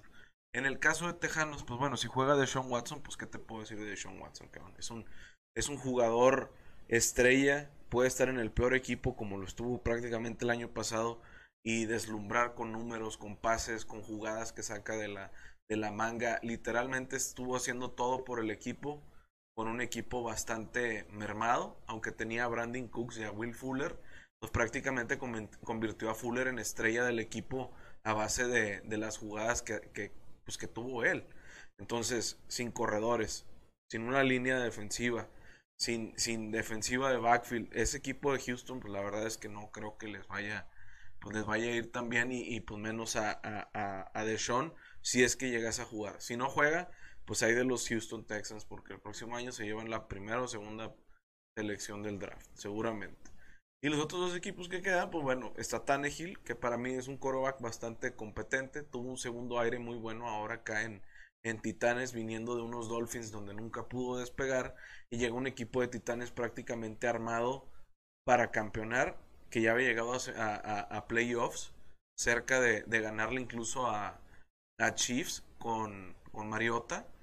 Y, entra un equipo donde prácticamente ya estaban listos para cosas grandes bajo un coach bastante competente y, una línea ofensiva de las mejores de la liga con el, para mi gusto, el mejor corredor puro, así como corredor de toda la liga, que es Derrick Henry, y un cuerpo de receptores que, pues acompañados ahora por Julio Jones y por AJ, AJ Brown, pues se van a llevar una sorpresa a la liga de que no van a ver cómo pararlos. Les quitaron a su end que tenían, que era muy bueno, se lo llevó Patriotas entonces por, ahí, por ahí perdieron un, un, buen, un buen elemento que tenían.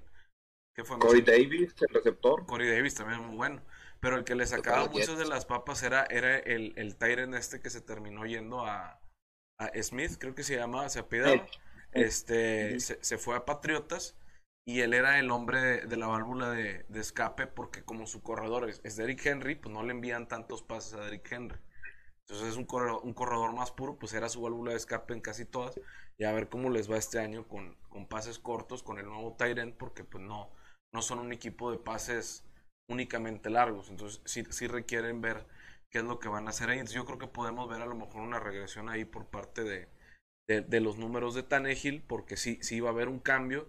En general sí va a tener ahora pues dos receptores elite que van a ser AJ Brown y, y Julio Jones pero pues si no controlas el, el, el, pase medio, pase corto, pues es más difícil que puedas ir largo, porque no preocupas ahí, nada más detienes línea y te vas hasta atrás y te olvidas de lo que puede haber ahí.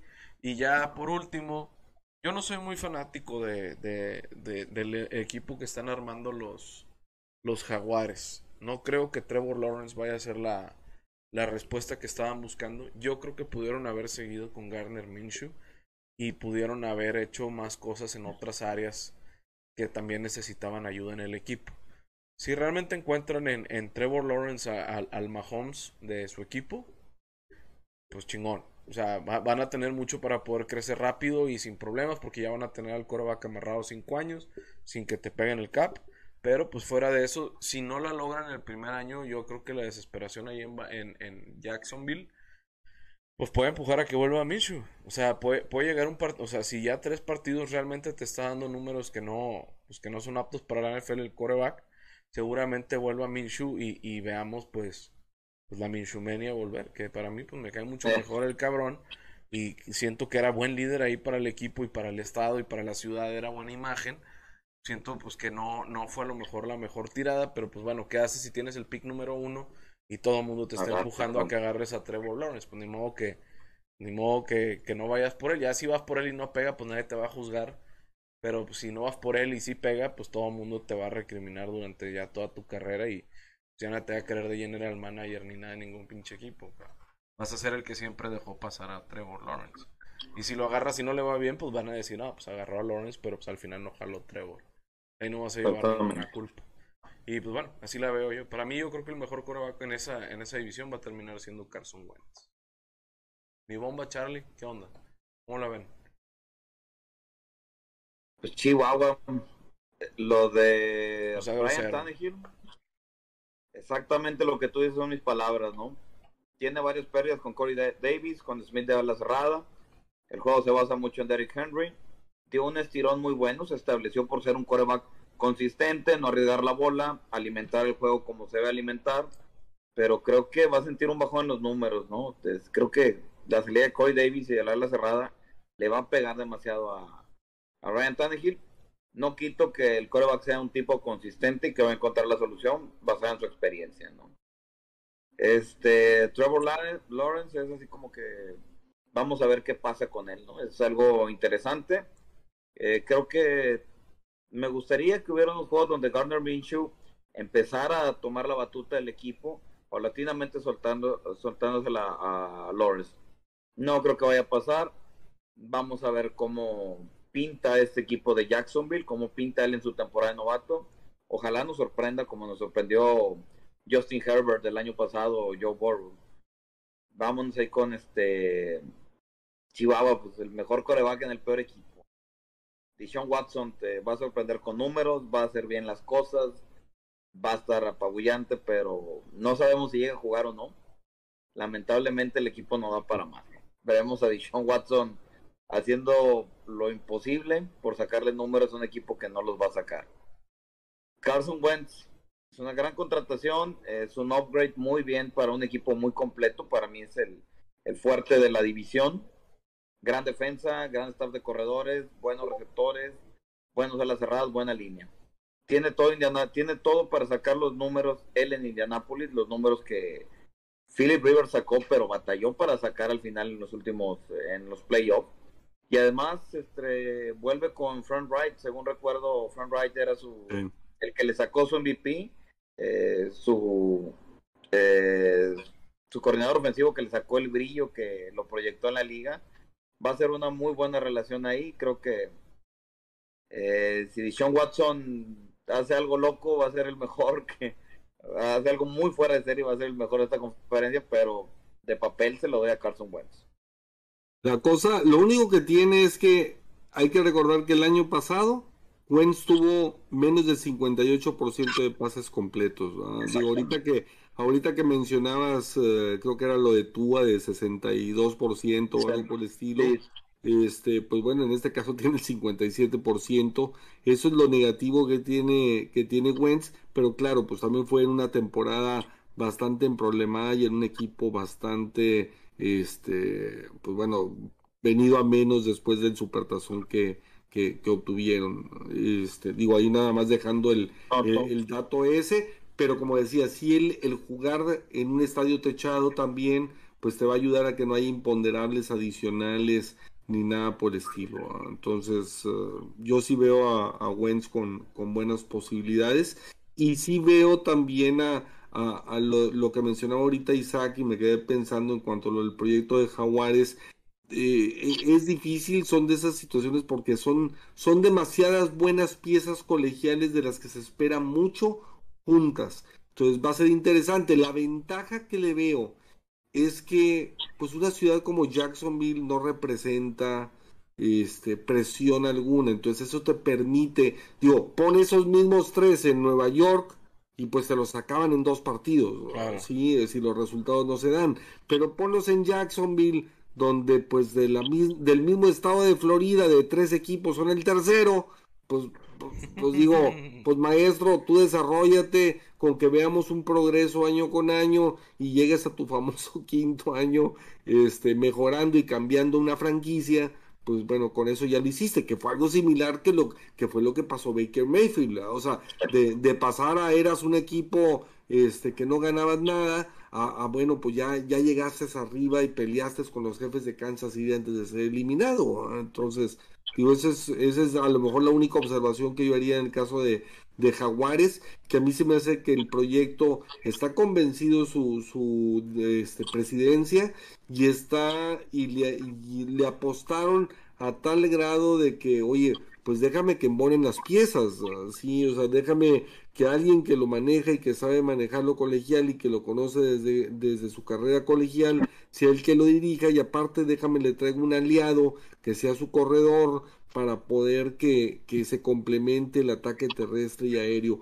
Por eso, por eso yo lo descarto como quiera Jaguares, obviamente, como decía el programa eh, creo que antepasado, pues va a ser una mejora pero, pero no esperemos que llegue a playoffs ni nada por el estilo. Mi César. Pues bueno, voy a empezar igual pues, por este último equipo que tocó ahí el, el buen Chuy.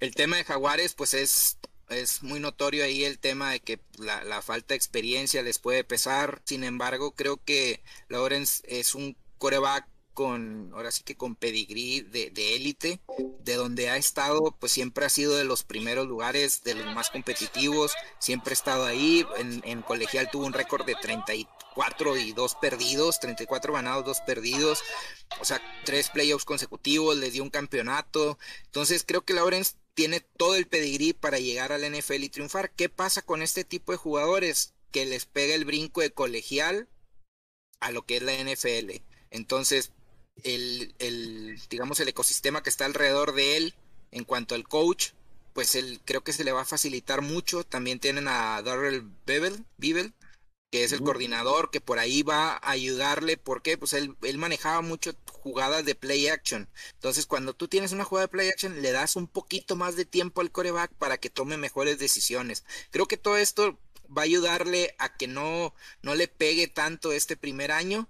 El año pasado de Jaguares por ahí tuvieron juegos bastante competitivos, traen buen equipo, traen buena pues buena adrenalina. La verdad es que me gusta mucho Jaguares porque pues al menos en temas de fantasy, pues soltaron por ahí un receptor novato que, que, que resaltó. Luego trajeron al corredor también novato, resaltó. Entonces son este tipo de equipos que de repente dan ese, ese piquito de uno, dos, tres jugadores que te llama la atención para estarlo siguiendo en el año.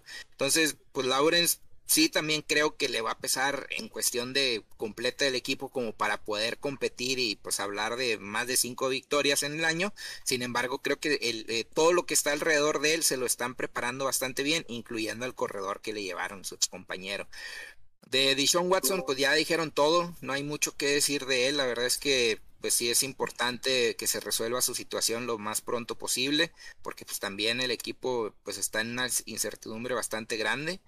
Por otro lado, de lo de Wentz, pues, pues le están apostando a que si el, coordinador ofensivo que lo llevó a pelear por ahí el MVP en 2017, pues que lo rescate. Creo que también tiene todo alrededor, o sea, todas las armas, salvo por ahí el cuerpo de receptores, creo que es la única, el, área de oportunidad que le veo a, Colts. Todo lo demás está muy completo, línea ofensiva, corredores, la defensa no se diga, es demasiado fuerte. Entonces, pues sí tiene todo para sobresalir sin embargo, pues también el año pasado, a pesar de que no jugó toda la temporada completa, pues fue un jugador líder en pérdidas de balón. Entonces ese tipo de, situaciones te dan a entender un poquito la desconfianza que va ganando o va perdiendo la confianza el jugador y pues es muy difícil recuperarlos. Entonces veremos cómo se va adaptando con, Frank y ver qué, qué tal le va en este año. Y pues por último, pues sí, todos ya hablamos maravillas de Tannehill, a lo mejor al buen Isaac no le gusta tanto, yo creo que es de ese tipo de coreback que, que viene una franquicia como Miami, que, que la verdad era, pues se veía muy mal ahí, sin embargo él viene y se cambia a, Titanes de la mano de Arthur Smith, coordinador ofensivo, que hoy se fue a, Falcons eh, de head coach, pues empieza a recuperar el nivel, le gana la competencia por ahí a Mariota la titularidad y de ahí en adelante se empezó a consolidar bastante bien. Pues ya dijeron por ahí el refuerzo de, de, que llegó de Julio Jones, pues es bastante importante también. Entonces, todo esto son armas que van sumando para que él brille y pues al final del día el equipo se siga consolidando. Ahora, perdieron a Arthur Smith, como coordinador ofensivo. Veremos qué tanto viene y aporta eh, Todd eh, Downing, que, fue un coordinador ofensivo y entrenador de, de corebacks que le tocó ahí a mi muchacho en 2015, 2016 por allá y coordinador ofensivo en 17 de Raiders. Veremos cómo se adapta y qué plan de juego trae, porque pues como bien sabemos también eh, Bravel pues es un poquito más enfocado a la defensa. Entonces todo este tipo de situaciones pues es lo que nos da un poquito de incertidumbre con él. Sin embargo, pues para mí Titans es el equipo que, que, ha demostrado más y que está más fuerte y que tiene eh, jugadores de más que pueden hacerte la diferencia, ¿no? y pues también ya decía Chuy, o sea, e, este es de los corebacks de los eh, que están en activo, eh, Tanegil es de los que tiene más comebacks, o sea, al final de, la, pausa de los dos minutos o para, para remontar el partido, eh, en, desde 2012 a la fecha, tiene 22 partidos. Entonces, digo, pues al final del día también viene de una, digamos, una división o de un equipo como Miami que normalmente pues va abajo y demás. Sin embargo, pues eso te da cierta tranquilidad de que eh, tiene buen liderazgo y tiene buen perfil de coreback para liderar este equipo. Excelente. Fíjate que a lo mejor lo que no, lo que lo que nos faltaría o que agregaría aquí, este, menciona César, es en el sentido de los mariscales de campo suplentes salvo Minshu que le gusta a, Isaac, este, pero para mí como que como mariscal de campo es muy buen rockero. Este, pues la verdad de las cosas es que, que no hay quien le haga sombra a ninguno de los cuatro mariscales de campo en esa, en esa división. O sea, digo, lo de Tyro Taylor, hazme el sagrado favor, digo, la verdad de las cosas es que, que si él termina siendo el coreback titular, eh, pues no le veo más que ganen dos partidos y bien te va. Y a lo mejor estoy siendo muy, eh, muy benevolente, pero pero ni Jacob Eason, ni Garner Minshew, ni Logan Woodside, no, no veo que le puedan siquiera hacer algo de, de, sombra a ninguno de los titulares, lo cual tiene su pro y contra, porque también les permite pues establecerse, planear, organizarse, este, sentirse los eh, líderes del equipo, etcétera. Entonces, eh, pues bueno, yo creo que esos, esos cuatro mariscales de campo, que el caso grave, pues obviamente es de Sean Watson por la inseguridad de qué va a pasar con él, pero, pero los cuatro pues no tienen competencia. pero ese Taylor es increíble, ¿no? No, güey, ya se iba, iba, a tener la titularidad allá en Chargers y le picaron un pulmón, güey, hazme el favor. No, espérame, espérame. Titular en Bills perdió la titularidad, titular en Chargers perdió la titularidad. Hoy que va de suplente yo no creo que pueda llegar a ser titular a menos de que metan a la cárcel a Deshaun Watson o la NFL lo, lo separe, ¿no? Y va a perder la titularidad, probablemente. Pues mira, va, va, va, a ser complicado. ¿A quién de los cuatro se llevarían para el fantasy, güey? ¿Y en qué ronda? Ah, sí, ¿a cuál de los cuatro agarrarían? Para el fantasy. Es para la raza que ves también ese. Uf, Wentz. Totalmente Wentz. Yo también, yo voy por Wentz sin pedos. Yo Tannehill.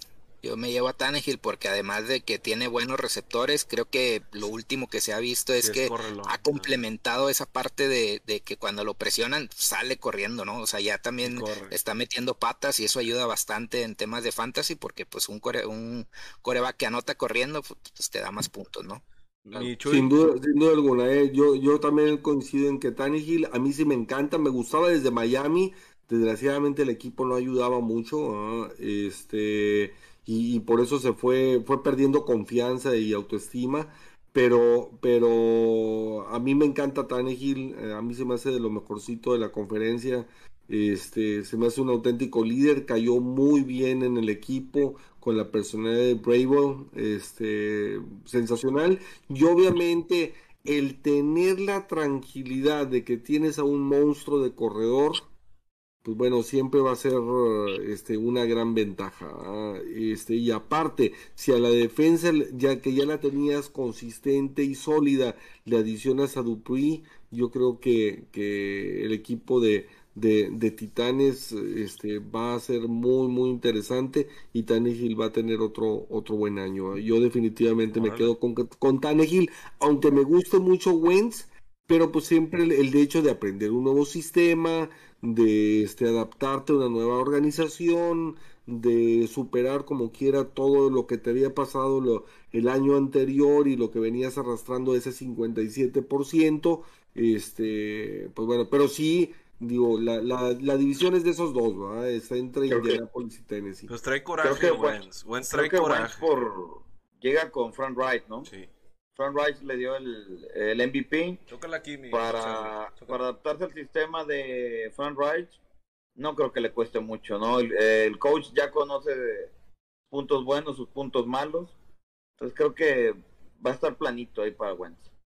Excelente. Bueno, pues quedamos los de la izquierda contra los de la derecha. Típicos. Exactamente. Típicos izquierdistas estos, hombre. No, les, gusta el fútbol de trinchera, el de corrida, más espectacular. Sí, por la zona de anotación desde la yarda 49, ¿no? Los titanes, los tigres del americano, de cuenta. Sí, señor. Perdón, eh, Carlos. ¿Quién ganó el supertazón, ¿Quién ganó el supertazón? ¿El, ¿El, corre y corre o el, eh, o el bien establecido? Ajá. Lo ganó la defensiva de Tampa Bay. Tampa Bay sí, También a Green Bay, ¿verdad? De la defensiva de Tampa Bay, sí. No, no, también a Green Bay, O sea, digo, tiene una excelente defensa. A ver, orden, orden, orden, aquí. Pero sigamos mejor si no se pone caldeado esto. No, no, ya sigue, sigue. Y retomando el punto de la excelente defensa, empiezo yo, ¿no? Sigue el, sigue, sigue, el plato fuerte, mi Charlie, así que hable con cuidado, por favor. La excelente defensa que tiene Tampa Bay hizo que se fuera toda la línea defensiva de Kansas City porque humilló a Pat Mahomes, lo capturó infinidad de ocasiones, entonces Sabemos que es el mejor coreback tal vez de la liga. Y esa defensiva de Tampa Bay le demostró la que su problema era la línea ofensiva, ¿no?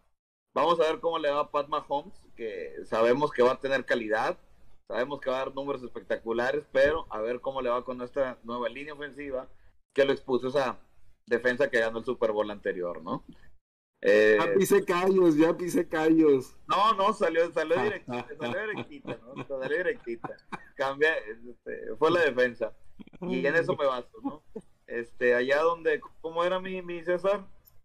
Allá donde no, no hay esperanza de vida, allá donde no hay una esperanza de vegetación, donde no hay agua, Ahí florece Derek Carr como, como estrella del, del Raiders de Oakland, ¿no? En Las Vegas. los Raiders de Las Vegas. Ahí está la presa más grande, compadre. ¿Cómo no va a haber agua? ¿Cómo? Ahí está la presa más grande de Estados Unidos, la presa en ah, ¿Cómo no va a haber agua? Es que es, es, desértico, ¿no? Pues sí. Pues más para alimentar a nuestro muchacho, para que siga floreciendo. Sí, señor. Ya, no voy a interrumpir, ándale, cabrón. Pero es que estás, estás pisando callos ya. Mira, para, para mí, pues vamos a ver a Derek Carr en, este año, a ver si puede dar algo, ¿no? Se, ha hablado mucho de que Gruden no está muy a gusto con él, o está muy a gusto con él, no recuerdo, pero no ha dado los números así exactos, eh, los números que se esperan de él. Para César ha dado más que eso y, lo demás. Pero fuera de ala cerrada y su corredor, no, no le veo un receptor, no le veo una variante, ¿no? Creo que Derek Carr va a ser este, un paso más para ir paulatinamente dejando la organización. No le veo mucho destacable. Quarterback destacable para mí es Justin Herbert, que a pesar de no tener línea ofensiva el año pasado, dio muy buenos juegos. Era espectacular su rendimiento, excelentes pases, muy buenas lecturas de juego, salidas de la bolsa. Creo que Justin Herbert es este coreback que este año le metieron línea, que va a ser la sorpresa de la liga, igual que el equipo de Chargers. Y pues los, este, los Broncos de Denver que tienen un pésimo coreback, por eso se llevaron a Teddy Bridgewater para que no es, no es un elite, este, para que Drew Locke tuviera un, backup decente. Creo que el titular va a ser este, Teddy Bridgewater. Los que más sufren de ese pobre equipo son los receptores, que tiene un excelente staff de receptores Broncos de Denver. Y pues a ver si entre Drew Locke o Teddy Bridgewater pueden dar un buen resultado o sacarle un poquito de brillo a una escuadra que desde mi punto de vista no es tan mala. Fui muy concreto en esta. Mahomes por encima de todos. La sorpresa es Justin Herbert. Va a tener una buena temporada para mí. Va a consolidarse en realidad. Y pues entre Las Vegas y, Broncos es un es un 8-8, es un sin sabor, ¿no? Para mí. Claro, que ahora son 17 juegos. Sí, ya, ya son 17 juegos, ya no va a ser 8-8, señor. 8-9 nos están poniendo. Comprométete. Fíjate, 9-8 van, van yo, van yo, a empatar. Yo ahorita, 8, por ejemplo, 8, le voy a hacer el favor a uno de los equipos que más odio y la verdad es que creo que Bridgewater puede ser bastante, bastante bueno en Denver. Bridgewater no fue un mal coreback en Carolina. No es un mal coreback, es un coreback cumplidor de sistema. Ajá. Denver tiene buenos corredores tiene un excelente tight end de Noah Fan, tiene un equipo de receptores, como ya lo mencionaste tú, muy bueno, y tiene una de las mejores defensivas de la liga, no nada más de la división. Entonces, al menos por, por, esos puntos, si Bridgewater juega medianamente bien, que seguramente lo va a hacer, yo no pintaría a los Broncos realmente como le he estado tirando carrilla a todos mis amigos que le van a Broncos.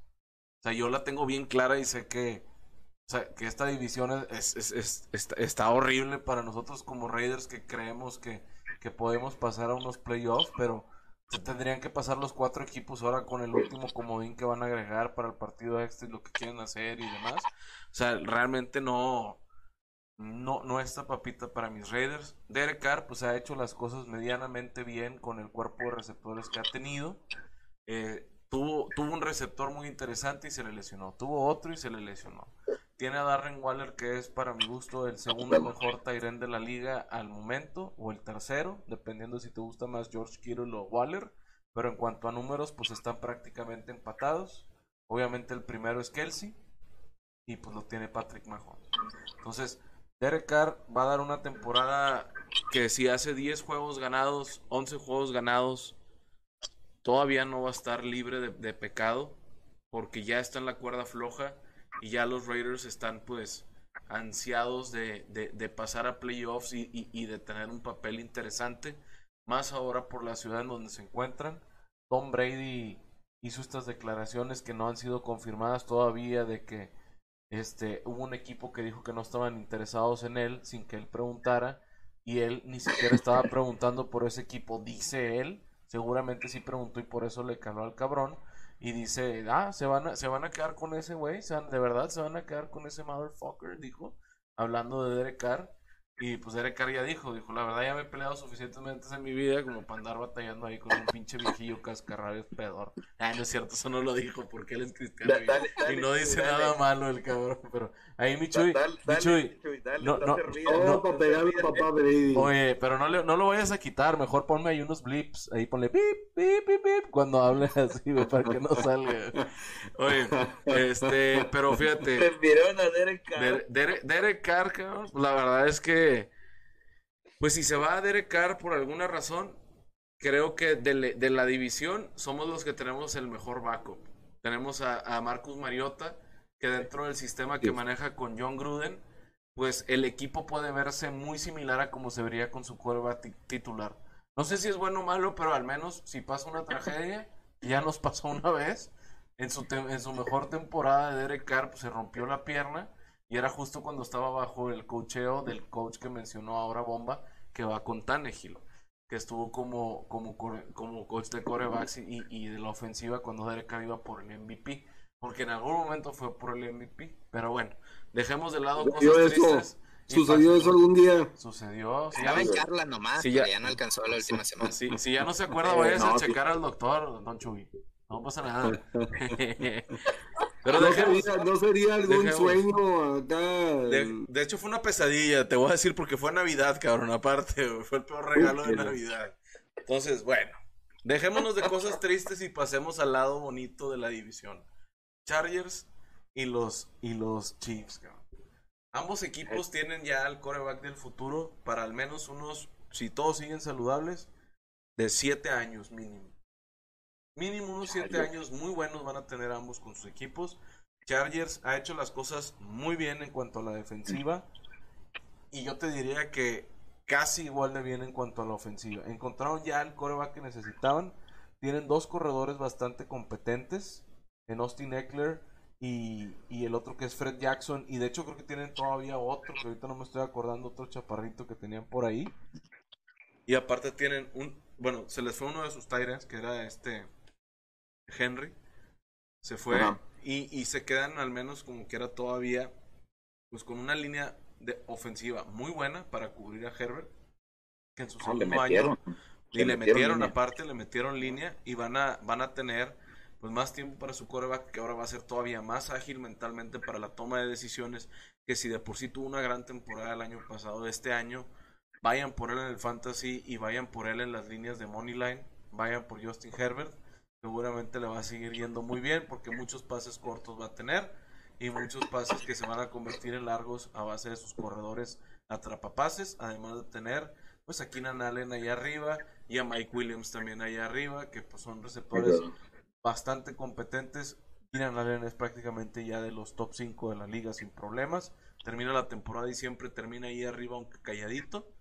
Y del otro lado tenemos a Patrick Mahomes, que bueno, pues que qué podemos decir del cabrón, o sea, ya tiene hasta su portada con Tom Brady ahora en el, en el, en el paso de la antorcha que mencionaba yo, ahí donde Tom Brady prácticamente es el, el old goat, el, el, el, ya veteranazo este, experimentado y que ya ha probado todo lo que tuvo que probar y mucho más. Y Patrick Mahomes, que es la imagen de la liga, el coreback chispa, que aparte se ve que es como buena persona, no, no, no es un tirano, es, es alguien apreciado por los fans aunque estando en un equipo como Kansas City que no llamaba mucho la atención ahorita, seguramente muchos fanáticos de Kansas City jóvenes, que como les tocó a muchos ser así fanáticos de Russell Wilson y agarrar a Seattle a sus 11, 10 años que empezaron a ver la NFL o de muy niños, seguramente vamos a crecer ahora con una generación que en 10 años van a ser fanáticos de los Chiefs y van a llevar unos 7 años de victorias y de llegar a los más altos niveles de la NFL año tras año, tras año, tras año, mientras Patrick Mahomes sigue ahí, Tyreek Hill y Travis Kelsey, no importa qué tan mala pueda ser su defensiva, seguramente van a seguir haciendo cosas y van a seguir logrando lo que están logrando. Y bomba, venga, cerramos con esto y, me pongo de pie antes de que empiece a cantar el himno a los Raiders o, cómo le hago, cómo está el pedo. Te veo ganoso, te veo ganoso y odioso de los Chargers también aparte. No se miden estos Raiders, chicos. No se miden cuando. Digo, bueno, déjalos vivir en su ilusión allá. Oye, yo hablé muy bien de todos. Brady por Carr. Ahí había, había mi César así haciéndole que no, con que no agarren a Herbert en el Herbert, eso ya, son, eso ya es coraje, güey. O sea, ya es querer que le vaya mal a la gente, güey. Bueno, pues, pues voy a empezar primero con el equipo de abajo hacia arriba, ¿no? Eh, ya es muy obvio lo de Mahomes, si quieren, lo, voy a tocar menos el punto de él. Sin embargo, creo que Drew Locke y Teddy B.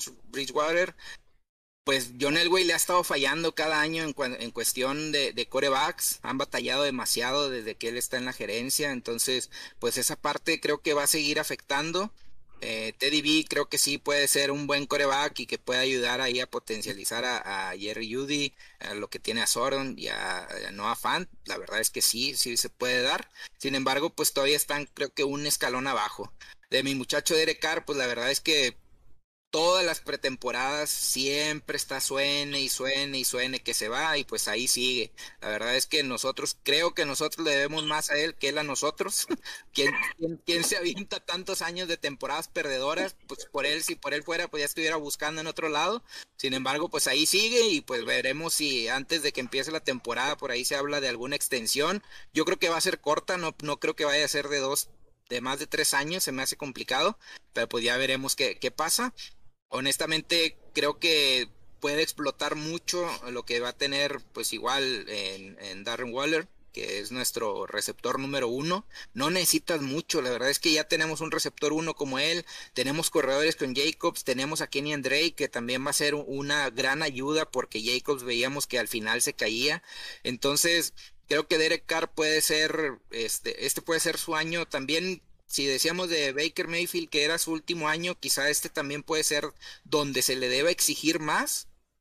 Y creo que esa es la última válvula de escape de Gruden antes de que los ojos y las miradas se vayan hacia él. Es muy importante también resaltar lo de Gruden, que pues ha pasado ya cuatro años y no, no se ha visto eh, los resultados y pues le han echado la culpa o le hemos echado la culpa a la defensa, que en realidad ha sido muy mala, sin embargo pues apenas este año se ve que le están metiendo mano, veremos cómo se, se plasma en, sobre todo en resultados. Ahorita ya no es de, de potencial, ya no es nada más de eso, sino más bien resultados y ganar y pues buscar de perdido las 10 victorias, porque de otra manera esta temporada tendría que ser ya muy crítica para tanto Derek Carr como para eh, Gruden. Por el lado de Mahomes, pues bueno, ya vimos que, o hemos visto que cada vez se les complica más eh, a, la, ¿cómo se llama? A la ofensiva, o han encontrado maneras de parar al Baby Goat. Entonces creo que por ese lado, pues ellos también lo notaron y por eso reforzaron los tackles con la llegada de Brown, que, que es muy, es una mole, es muy pesado. Pero también hay que tomar en cuenta que, que Mahomes, dentro de su espectacularidad, pone mucho en riesgo el balón. Eh, en el sentido de que, pues él el año pasado fue el que también perdió más balones. Por ahí ahorita comentaba de Wentz, él fue el número uno jugando 14 juegos, perdió 24 bolas bueno, Mahomes perdió 23, entonces eso te habla también de, del constante movimiento y que busca siempre alargar las jugadas, entonces eso le puede estar jugando en contra a este equipo que además, vuelvo a insistir, como lo he dicho en otros programas, viene de perder el Super Bowl. Si bien nos tiene acostumbrados en los últimos tres años a siempre estar compitiendo y siempre estar en finales, hay que ver cómo se reponen de esta pérdida en el Super Bowl, porque pues es un, un hándicap que van a tener por ahí. O sea, yo, yo creo que van a tenerlo bastante complicado. Entonces, pues Mahomes por ahí, digo, al final del día, lo que comentaba ahorita, si le das la, a quién le das la bola, claro que a Mahomes le puedo dar. Digo, él no tiene tantos comebacks porque al final del día, pues siempre están ganando, tienen una ofensiva tan explosiva que siempre van arriba. Entonces, por eso creo que tampoco eh, resalta mucho estadística. Y por último, Herbert. Herbert fue un novato sensacional, eh, yo creo que por ahí fue, eh, pues ahora sí que fue la revelación del año, el récord de más touchdowns. En ese sentido, pues los que teníamos fantasy, pues si no lo pescaste en la tercera, cuarta jornada, pues sorry, ya perdiste. Igual y un Chuy por ahí que tiene cuatro corebacks, seguramente te lo ganó. Entonces, todo ese tipo de, de, de, situaciones que pasaron alrededor de él, pues son muy, muy positivas. Sin embargo, esto te genera demasiado eh, expectativa Entonces creo que puede hacer que la gente se apresure y lo tome en rondas muy altas. Y por eso yo decía, pues no, no vayamos por él, vamos a esperarlo. Y si ya nos cae en una ronda media, a lo mejor ya podemos echarle el ojo, porque yo creo que no va a estar de corebacks de fantasy, no va a estar o va a estar raspando ahí el top 10, pero la, o sea, ahora sí que de los últimos del top 10. La verdad es que, ¿por qué? Pues porque este año le metieron más línea ofensiva. ¿Qué pasaba el año anterior? Pues sus jugadas explosivas eran porque eran jugadas rotas. En realidad eso también sí es, eso lo podemos ver desde el lado positivo, de que oye, pues jugadas rotas y, y él buscaba y encontraba a quién tirar. Ok, nada más que ahora se supone que vas a tener más tiempo dentro de la bolsa y ahí es donde se tiene que potencializar su precisión, que eso es yo creo que una de las áreas de oportunidad que tiene. Entonces, es eso, además de que pues por siempre, digo, la verdad es que no tengo algún amigo así que con el cual tenga pique de Chargers, pero pues es que son los Chargers y siempre encuentran la manera de perder. Eso ya lo tienen en la sangre, lo tienen en la cultura. Y pues pobre Herbert, la verdad es que es un muy buen talento. Yo no digo, o sea, si no lo agarren en fantasy en, rondas altas, eso es lo que yo les recomiendo. Igual y si ya les caen abajo, pues sí, sí lo pueden tomar. Definitivo va a dar muy buenos números. Sin embargo, es su segundo año y en este segundo año, pues dio mucho el primero. Yo creo que dio mucho, fue eso, este, sobresaliente y pues para mí viene una regresión automática que a lo mejor no te va a dar la expectativa que tú, que tú traes de él, ¿no? Bueno, en términos de fantasy y también para el equipo. La verdad es que el equipo, pues año con año han cambiado head coach ahora. Vamos a ver cómo se adaptan. Pues sí tiene buen cuerpo de receptores, sin embargo pasan los años y pasan los años y pues ahí siguen los mismos dos receptores, Mike Williams y, Keenan Allen. Entonces no tienen más, ya no tienen Tyrant, ahorita tienen nada más a Eckler de corredor. Entonces todo ese tipo de cosas creo que van ayudando a que no sea tan, eh, no estén tan completos. Y pues en la defensa también han perdido dos, tres jugadores clave, sobre todo veteranos. Entonces, pues, yo creo que pues, Mahomes es el mejor coreback de esta división, sin lugar a dudas. Y pues nada, pues hay que esperar cómo. vamos, a, ver, vamos a ver, vamos a ver, vamos a ver. A ver, para, cerrar, para cerrar ya esta división y, dar ahorita los comentarios finales de, de toda la, la conferencia. ¿Quién creen de estos cuatro corebacks, Bridgewater, Derek Carr, Justin Herbert y Mahomes, que vaya a tener una regresión más fuerte este año? Herbert. Define regresión. No, pues en cuanto a su temporada pasada. Es que nunca tuvo un alza Derek Carr, O sea, no le puedo regresar algo que nunca ha subido. Así es. Bueno, entonces no va a tener regresión. no. Pues no va a tener digo, la, la, verdad es que si uno lleva un año, está en su segundo, pero, pero digo, yo creo que Mahomes va a ser el, es el único, digo, cuando estás a mero arriba, pues la única posibilidad es que bajes, ¿verdad? Este, Exactamente. pues estás hablando de que Derek Carr pues pudiera perder la titularidad también. Que él es el que, el que tendría una regresión en todo caso. Pero, pero a mí me encanta Herbert. A mí la verdad es que. Y yo creo que, que la llegada de Brandon Staley como entrenador en jefe de, de los cargadores es clave. Recordemos que al venir de los carneros jugaban en el mismo estadio incluso y en el misma en la misma ciudad. Entonces hay el conocimiento de la plantilla de la de todo de la ciudad en sí de la organización todo lo que se, este, o sea, no es algo nuevo, no está llegando a un entorno diferente. Y el hecho de esa eh, historia excelente defensiva que tiene con el equipo de, de, Los Ángeles, pues la trae ahora para poder complementar y arropar a una defensiva de los cargadores que yo creo que, que este, junto con los famosos cierres que platicaban ahorita, este César que mencionaba, yo creo que, que es la cereza del pastel que le faltaba a, a, Los Ángeles para poder pues pelearle fuertemente la división. El problema verdadero de los cargadores ha sido su dueño. Este, yo creo que Spanos ha sido de, de así como que eh, históricamente mm, una persona con muchos años en la liga, pero que no termina de embonar en el grupo de los dueños importantes de la NFL y, y a final de cuentas de vez en cuando toma cada decisión que, que Dios nos libre. Este, pero, pero yo creo que, que en el caso de, la oeste de la americana. La división, pues el lógico favorito y tal vez en lo que mm, tiene que aprovechar lo que le queda a Kansas City, porque tiene un gran entrenador que es, eh, que tiene toda la experiencia del mundo y que sabrá mantener a la franquicia enfocada después de lo que sucedió precisamente con el hijo de él previo al supertazón y, y que yo en lo personal siempre mencioné que iba a impactar psicológicamente en el juego como definitivamente creo que lo hizo. Este, entonces, digo, es eh, el, el, candidato número uno en esa división es Kansas City, pero Herbert eh, yo creo que va a ser el equipo sensación de, de, la, de la conferencia americana. Sí, de Derek Carr, este, lo que pasa es que me querían evadir los Raiders. no, este, no, para nada, dije, ya nos van a tirar más doble, dije, ya valió. dije, no llena. Este, mira, yo creo que, entender, no soy un fan de, de Carr, este, por ahí me tocó ir con, con Arturo Cantú, fuimos a, a ver a los Raiders a la Ciudad de México cuando vinieron contra, contra los Patriotas. Y, y, yo le hacía ver que, nunca plantaba bien los pies de este Carr. Este, siempre lanzaba sin estar bien plantado. Entonces es imposible que sea certero este, sin estar bien plantado en los dos pies. Y poder eso te ayuda también pues a la fortaleza de tus envíos y a la dirección de los mismos.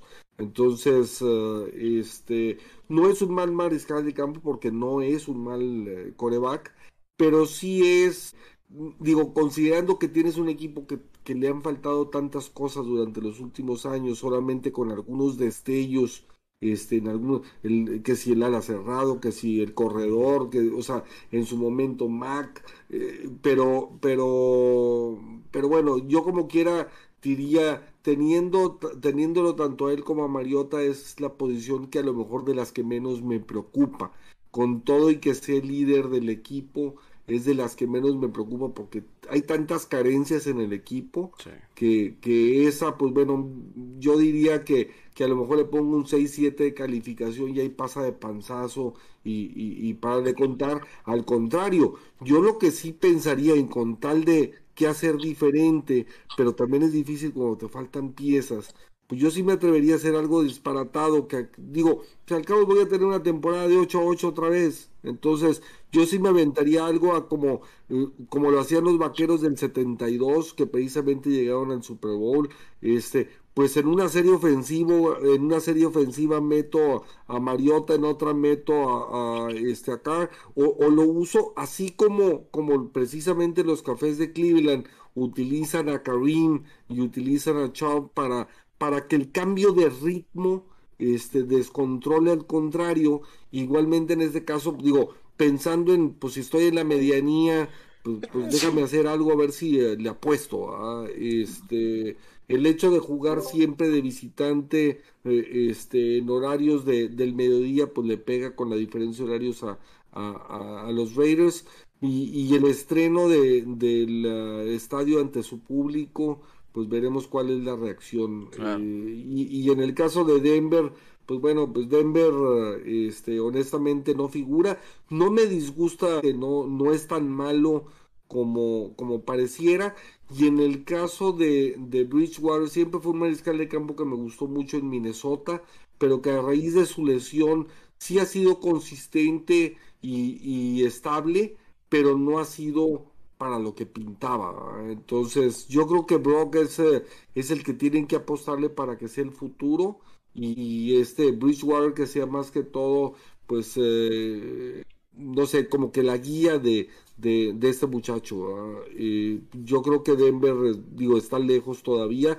La ventaja que tiene Bridgewater y que me gustaría en, en, Denver es el tema de la altura. El, el balón vuela más. Entonces, eh, este, para el estilo que tiene de lanzar, a mí se me hace que sería este un punto a favor de, de este de Bridgewater el, el, jugar en la altura de Denver. Claro. Eh, lo que decías hace ratito de, de los pies de Carr, eh, a raíz de su, de su lesión en la pierna cambió.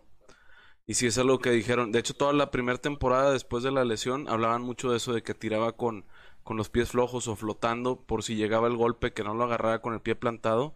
Este, la temporada pasada cambió mucho eso. Ese partido que viste contra Patriotas, pues bueno, ¿qué te digo? O sea, nos vapulearon y, y, y, fue, fue, fue muy, muy difícil de, de, ver por la tele. Ya me imagino los que hayan ido al estadio como, como el buen bomba. Pero, pues bueno, un año antes los vimos ganar aquí con, con Houston, ¿no? Y, y, lo que dices, este, es, es, es Drew Lock, no es Brock, porque el Brock era el Brock Osweiler que le robó a media NFL como 90 millones a los Tejanos o no sé cuánto. ese, ese sí no es el futuro. Ese, ese cabrón es, es como el güey del béisbol que le siguen pagando que para que ya no, no juegue y le siguen dando 3 millones anuales. Así, así está ahorita Brock Osweiler todavía disfrutando las mieles de la liga, que ya multimillonario ya el cabrón.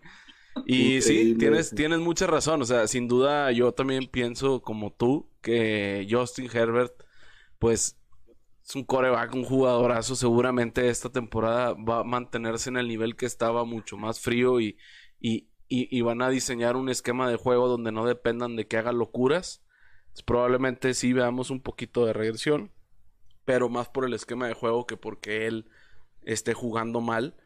Y pues bueno, Mahomes, pues qué te digo, tú, tú, yo, Bomba, Charlie, todos los que nos están viendo sabemos la calidad que tiene y pues no, no, no, no, pues no te puedo, no te puedo debatir nada. Y como dices de mis Raiders, pues hay muchas otras posiciones que nos gustaría, como la defensiva, que mejorara. Tuvimos la, la ofensiva, fuimos de la top 10 en más puntos a favor en, en la temporada pasada Estuvimos en el top 10 de toda la liga, no nada más de la conferencia. Entonces, si cuando estás en el top 10 en ofensiva, pues el, el, problema no está tanto de este lado. El problema está más cuando eres la, la defensiva número 30, 31, 32. Y, o sea, pues tienes que terminar ganando los partidos 40 puntos, 50 puntos, 37 puntos para poder ganar. Pues está cabrón. O sea, un día que tu coreback no salga en, en, en, en, en modo perfecto, pues ya valiste. O sea, ya con una intercepción ya te lo van a acribillar porque vas a perder el partido. Entonces, pues sí, sí es difícil. Señores, llevamos casi dos horas de programa. Quiero hacerles una última pregunta para que, que cerremos. Ya sé, se nos fue rapidito porque porque es tema que nos gusta y estuvo, tuvo, tuvo, ¿eh? coqueto, ya, ya, ya vamos casi para las dos horitas. A mí me gustaría saber para ustedes su coreback favorito, o sea, el core, el mejor coreback de cada una de las divisiones y luego al final que me digan cuál es el mejor de, de la americana.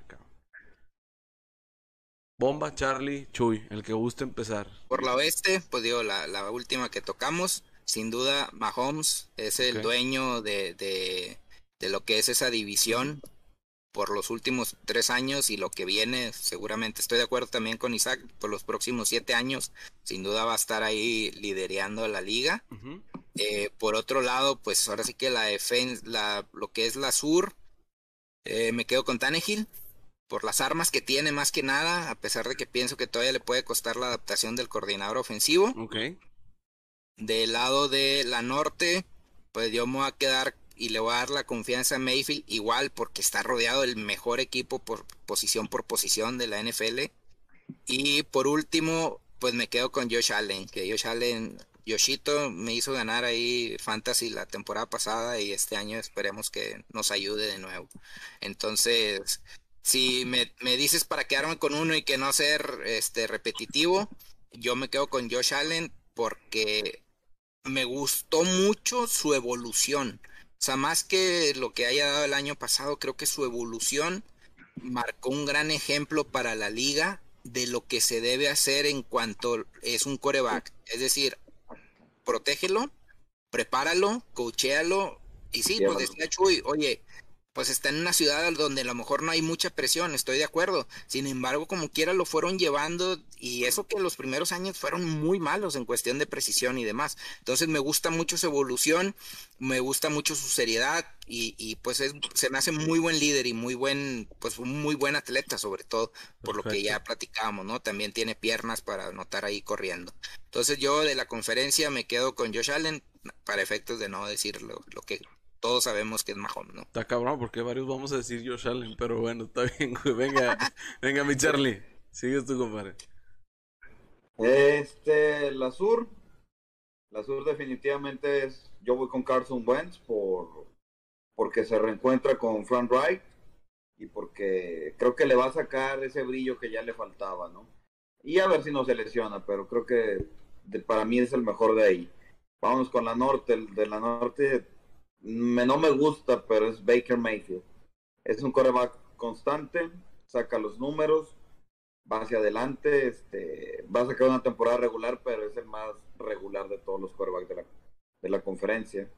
Eh, te podría decir que Patrick Mahomes este, es el de la oeste.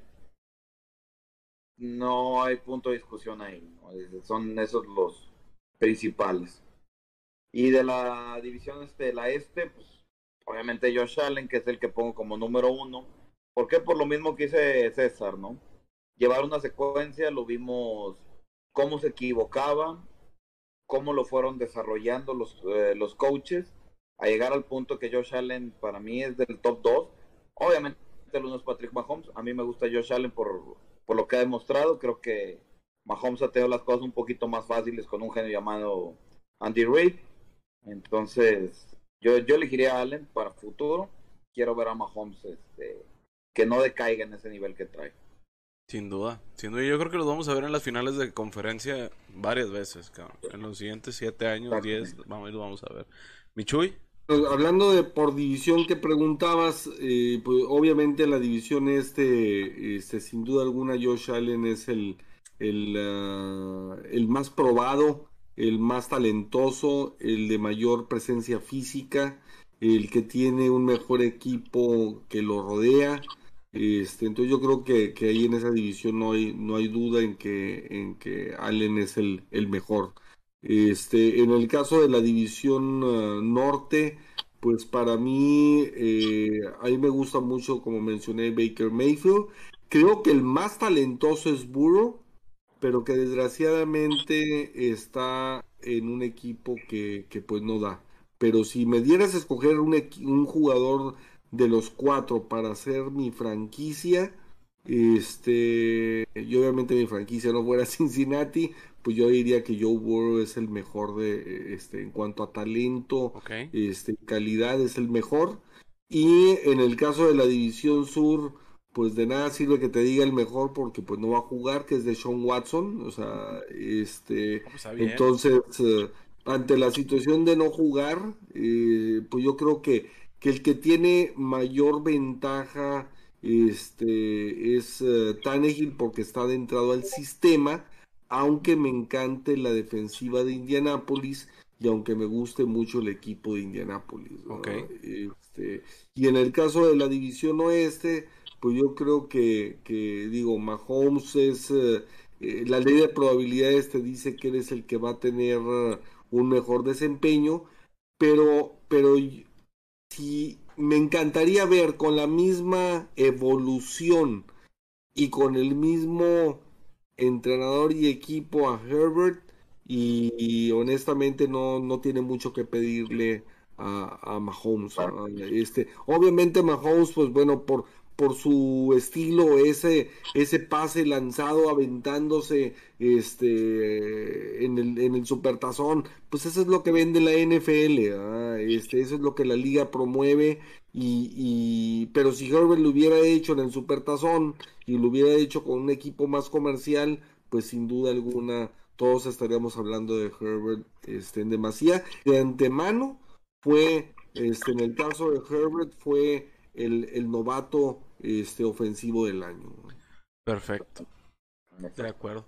Yo, para ya darle fin a la, a la pregunta que, que hice yo, para mí en la oeste, claro ganador, Patrick Mahomes, sin problemas. Él es el que tiene el equipo ya preparado, el que tiene el mejor esquema ofensivo y el que comprobado ya está ante la liga de que es pues el, próximo en tomar el estandarte a cuestas de lo que diga Josh Allen. Que para mí Josh Allen, sin duda, pues es el mejor de la, de la este. Para mí, entonces sería Mahomes, Josh Allen. De la norte, yo difiero con ustedes yo le sigo teniendo fe al Rotlisburger.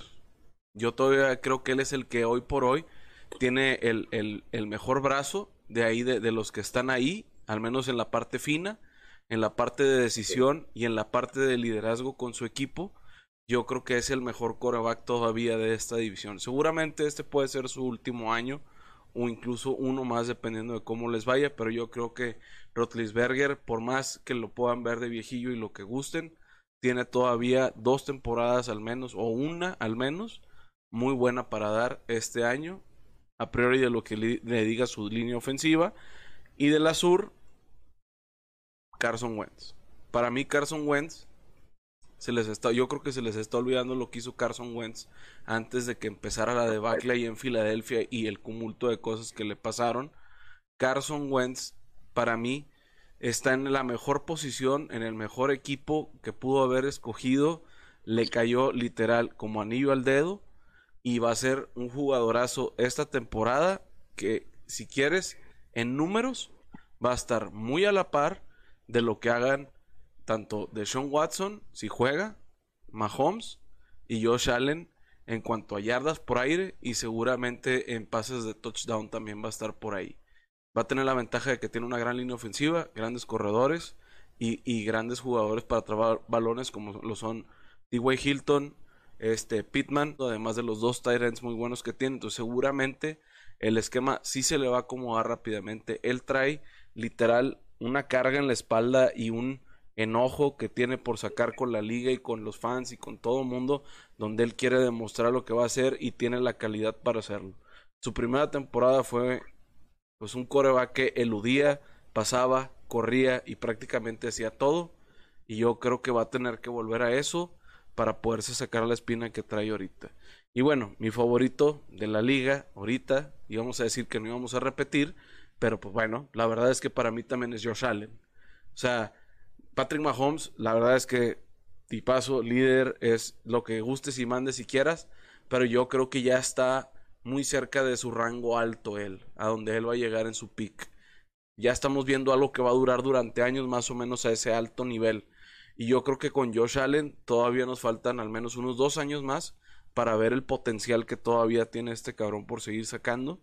En una ciudad como Buffalo, donde todavía su equipo no cuenta con un corredor élite o, mínimo top 15, y que si lo llegan a tener, aguas. O sea, si agarran un corredor así de verdad que se quede ahí en, el equipo y le dé ese, ese desahogo a la presión que llega a tener él para mandar únicamente pases, aguas con Buffalo, aguas con Josh Allen y yo creo que es el que todavía le queda mucho más potencial por, por alcanzar y que a mi gusto pues me gusta más ahorita.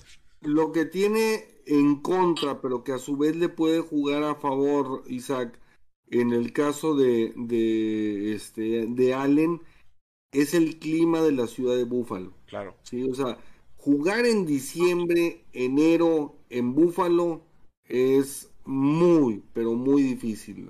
Es muy difícil. Entonces, Teo, le juega inverso y eso, eso enaltece más sus resultados y sus números. Porque jugar con una dificultad de frío y nieve, este, tentativamente todo el mes de diciembre y enero, pues es muy pesado y sobre todo como mencionaba si no tienes aparte un buen ataque terrestre o algo tan fuerte ¿eh? entonces yo yo creo que lo de Allen es para es para destacar este si sigue esa evolución yo creo que va a ser espectacular sin duda con menos equipo hace casi lo mismo que Mahomes entonces tiene mucho mucho mérito señores hemos llegado ya a las dos horas con cuatro minutos me gustaría que despidiésemos el programa, cada quien que guste decirle algo para la raza que nos ve. La verdad, si se quedaron las dos horas, muchas gracias. Y pues bueno, aquí los dejo con cada uno de ellos. Michuy, ¿qué le quieres decir a la bandita? Pues nada más agradecerles, este, invitarlos para la próxima semana para hacer este mismo análisis de la conferencia nacional. Y, pues eh, un saludote para todos. Igual, que estén muy bien. Gracias por acompañarnos. A la orden, repito, nos ayuda mucho su retroalimentación. Este, acompáñenos ahí con los likes, eh, cualquier cosa, compartir también nos ayuda bastante.